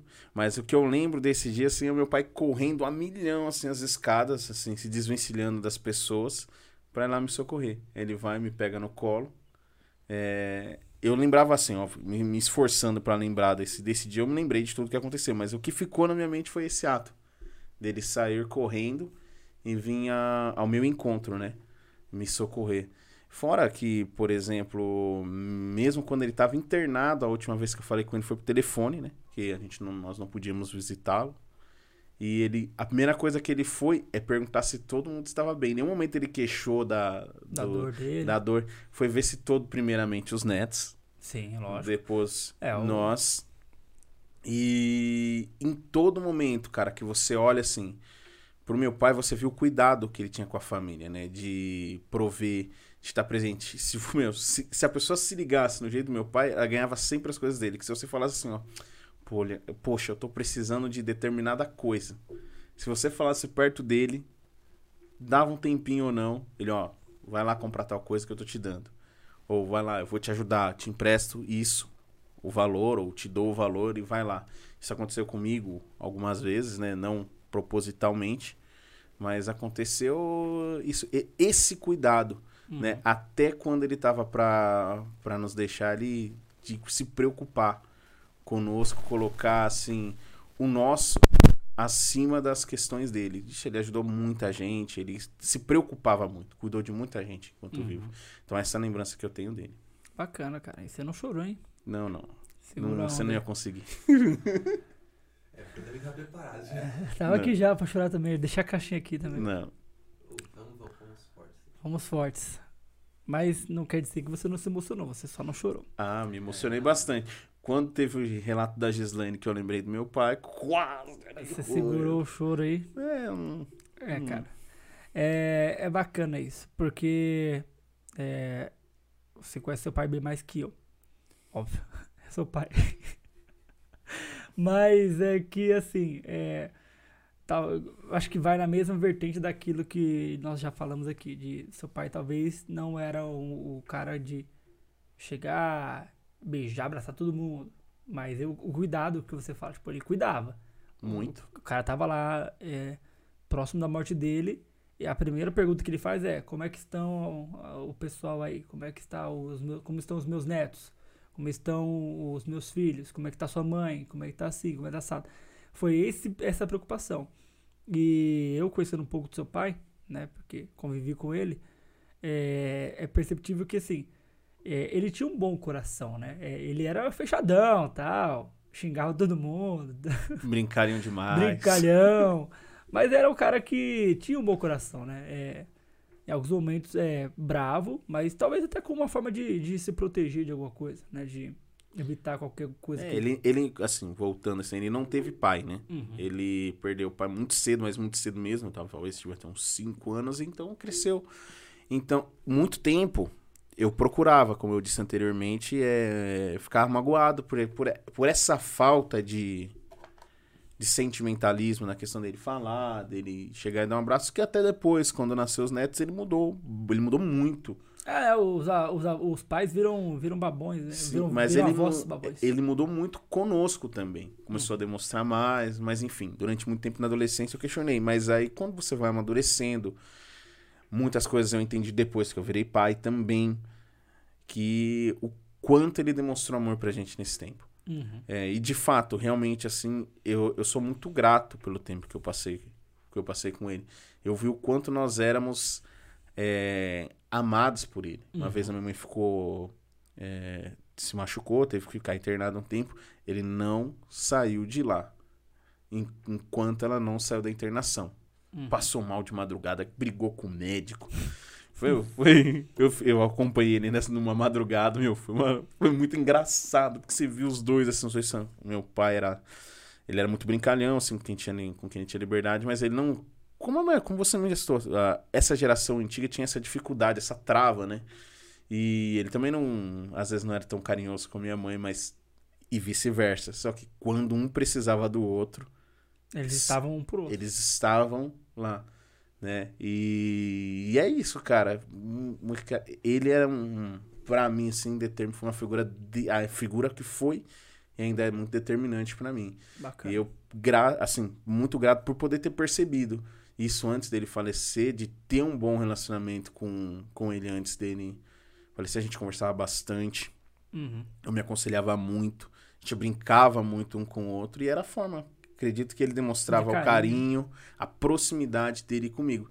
E eu fu- sou uma pessoa muito agradecida, assim, a ele e por ter- também ter percebido que o quanto eu era amado, Sim. mesmo antes dele falecer e, e principalmente agora, por conta dessa, desse jeito dele, né? Uhum. Eu não tenho essa mágoa, não tenho peso algum. Eu sei que eu era muito amado, eu sei que ele fez o melhor que ele pôde com o que ele teve. E isso pra mim é muito importante. Me deixa, deixa saudade, mas me deixa em paz. Sim, Saber que eu fui amado e que ele sabe que eu também o amei. perfeito. Muito bom. É isso aí. Bom, pessoal. É. Esse é o podcast. Tá chorando aí, Vitor? Eu, não, eu tô olhando pra É, é só o seu olho cheio de lágrimas aí. ó. Não, curte sua vida aí. E eu não chorei. Ai, enfim, é, se você chegou até o fim desse podcast, espero que você tenha refletido, pensado, chorado, entendido algumas coisas em relação à, à paternidade ao seu pai. Você que tem, de novo, o privilégio de tê-lo perto de você. É, nesse Dia dos Pais, aproveite da melhor forma possível, esteja presente, esteja, esteja com ele e para ele né, nesses dias, nesse dia. E entenda que, é, se você também é pai, entenda que a paternidade vai além do, do nome no, na certidão, entenda que vai além do simplesmente ser pai. Pai é tudo, todo um processo, tudo que engloba aqui, que a gente falou um pouco, não falamos tudo, mas tudo que engloba. Então, nesse Dia dos Pais, aproveite, curta, é, se emocione, esteja presente, tá? Então, fique bem, um, um ótimo dia, noite, tarde para você, a hora que está ouvindo e assistindo esse episódio de podcast. E até o próximo episódio de Voz Terapia. Um abraço.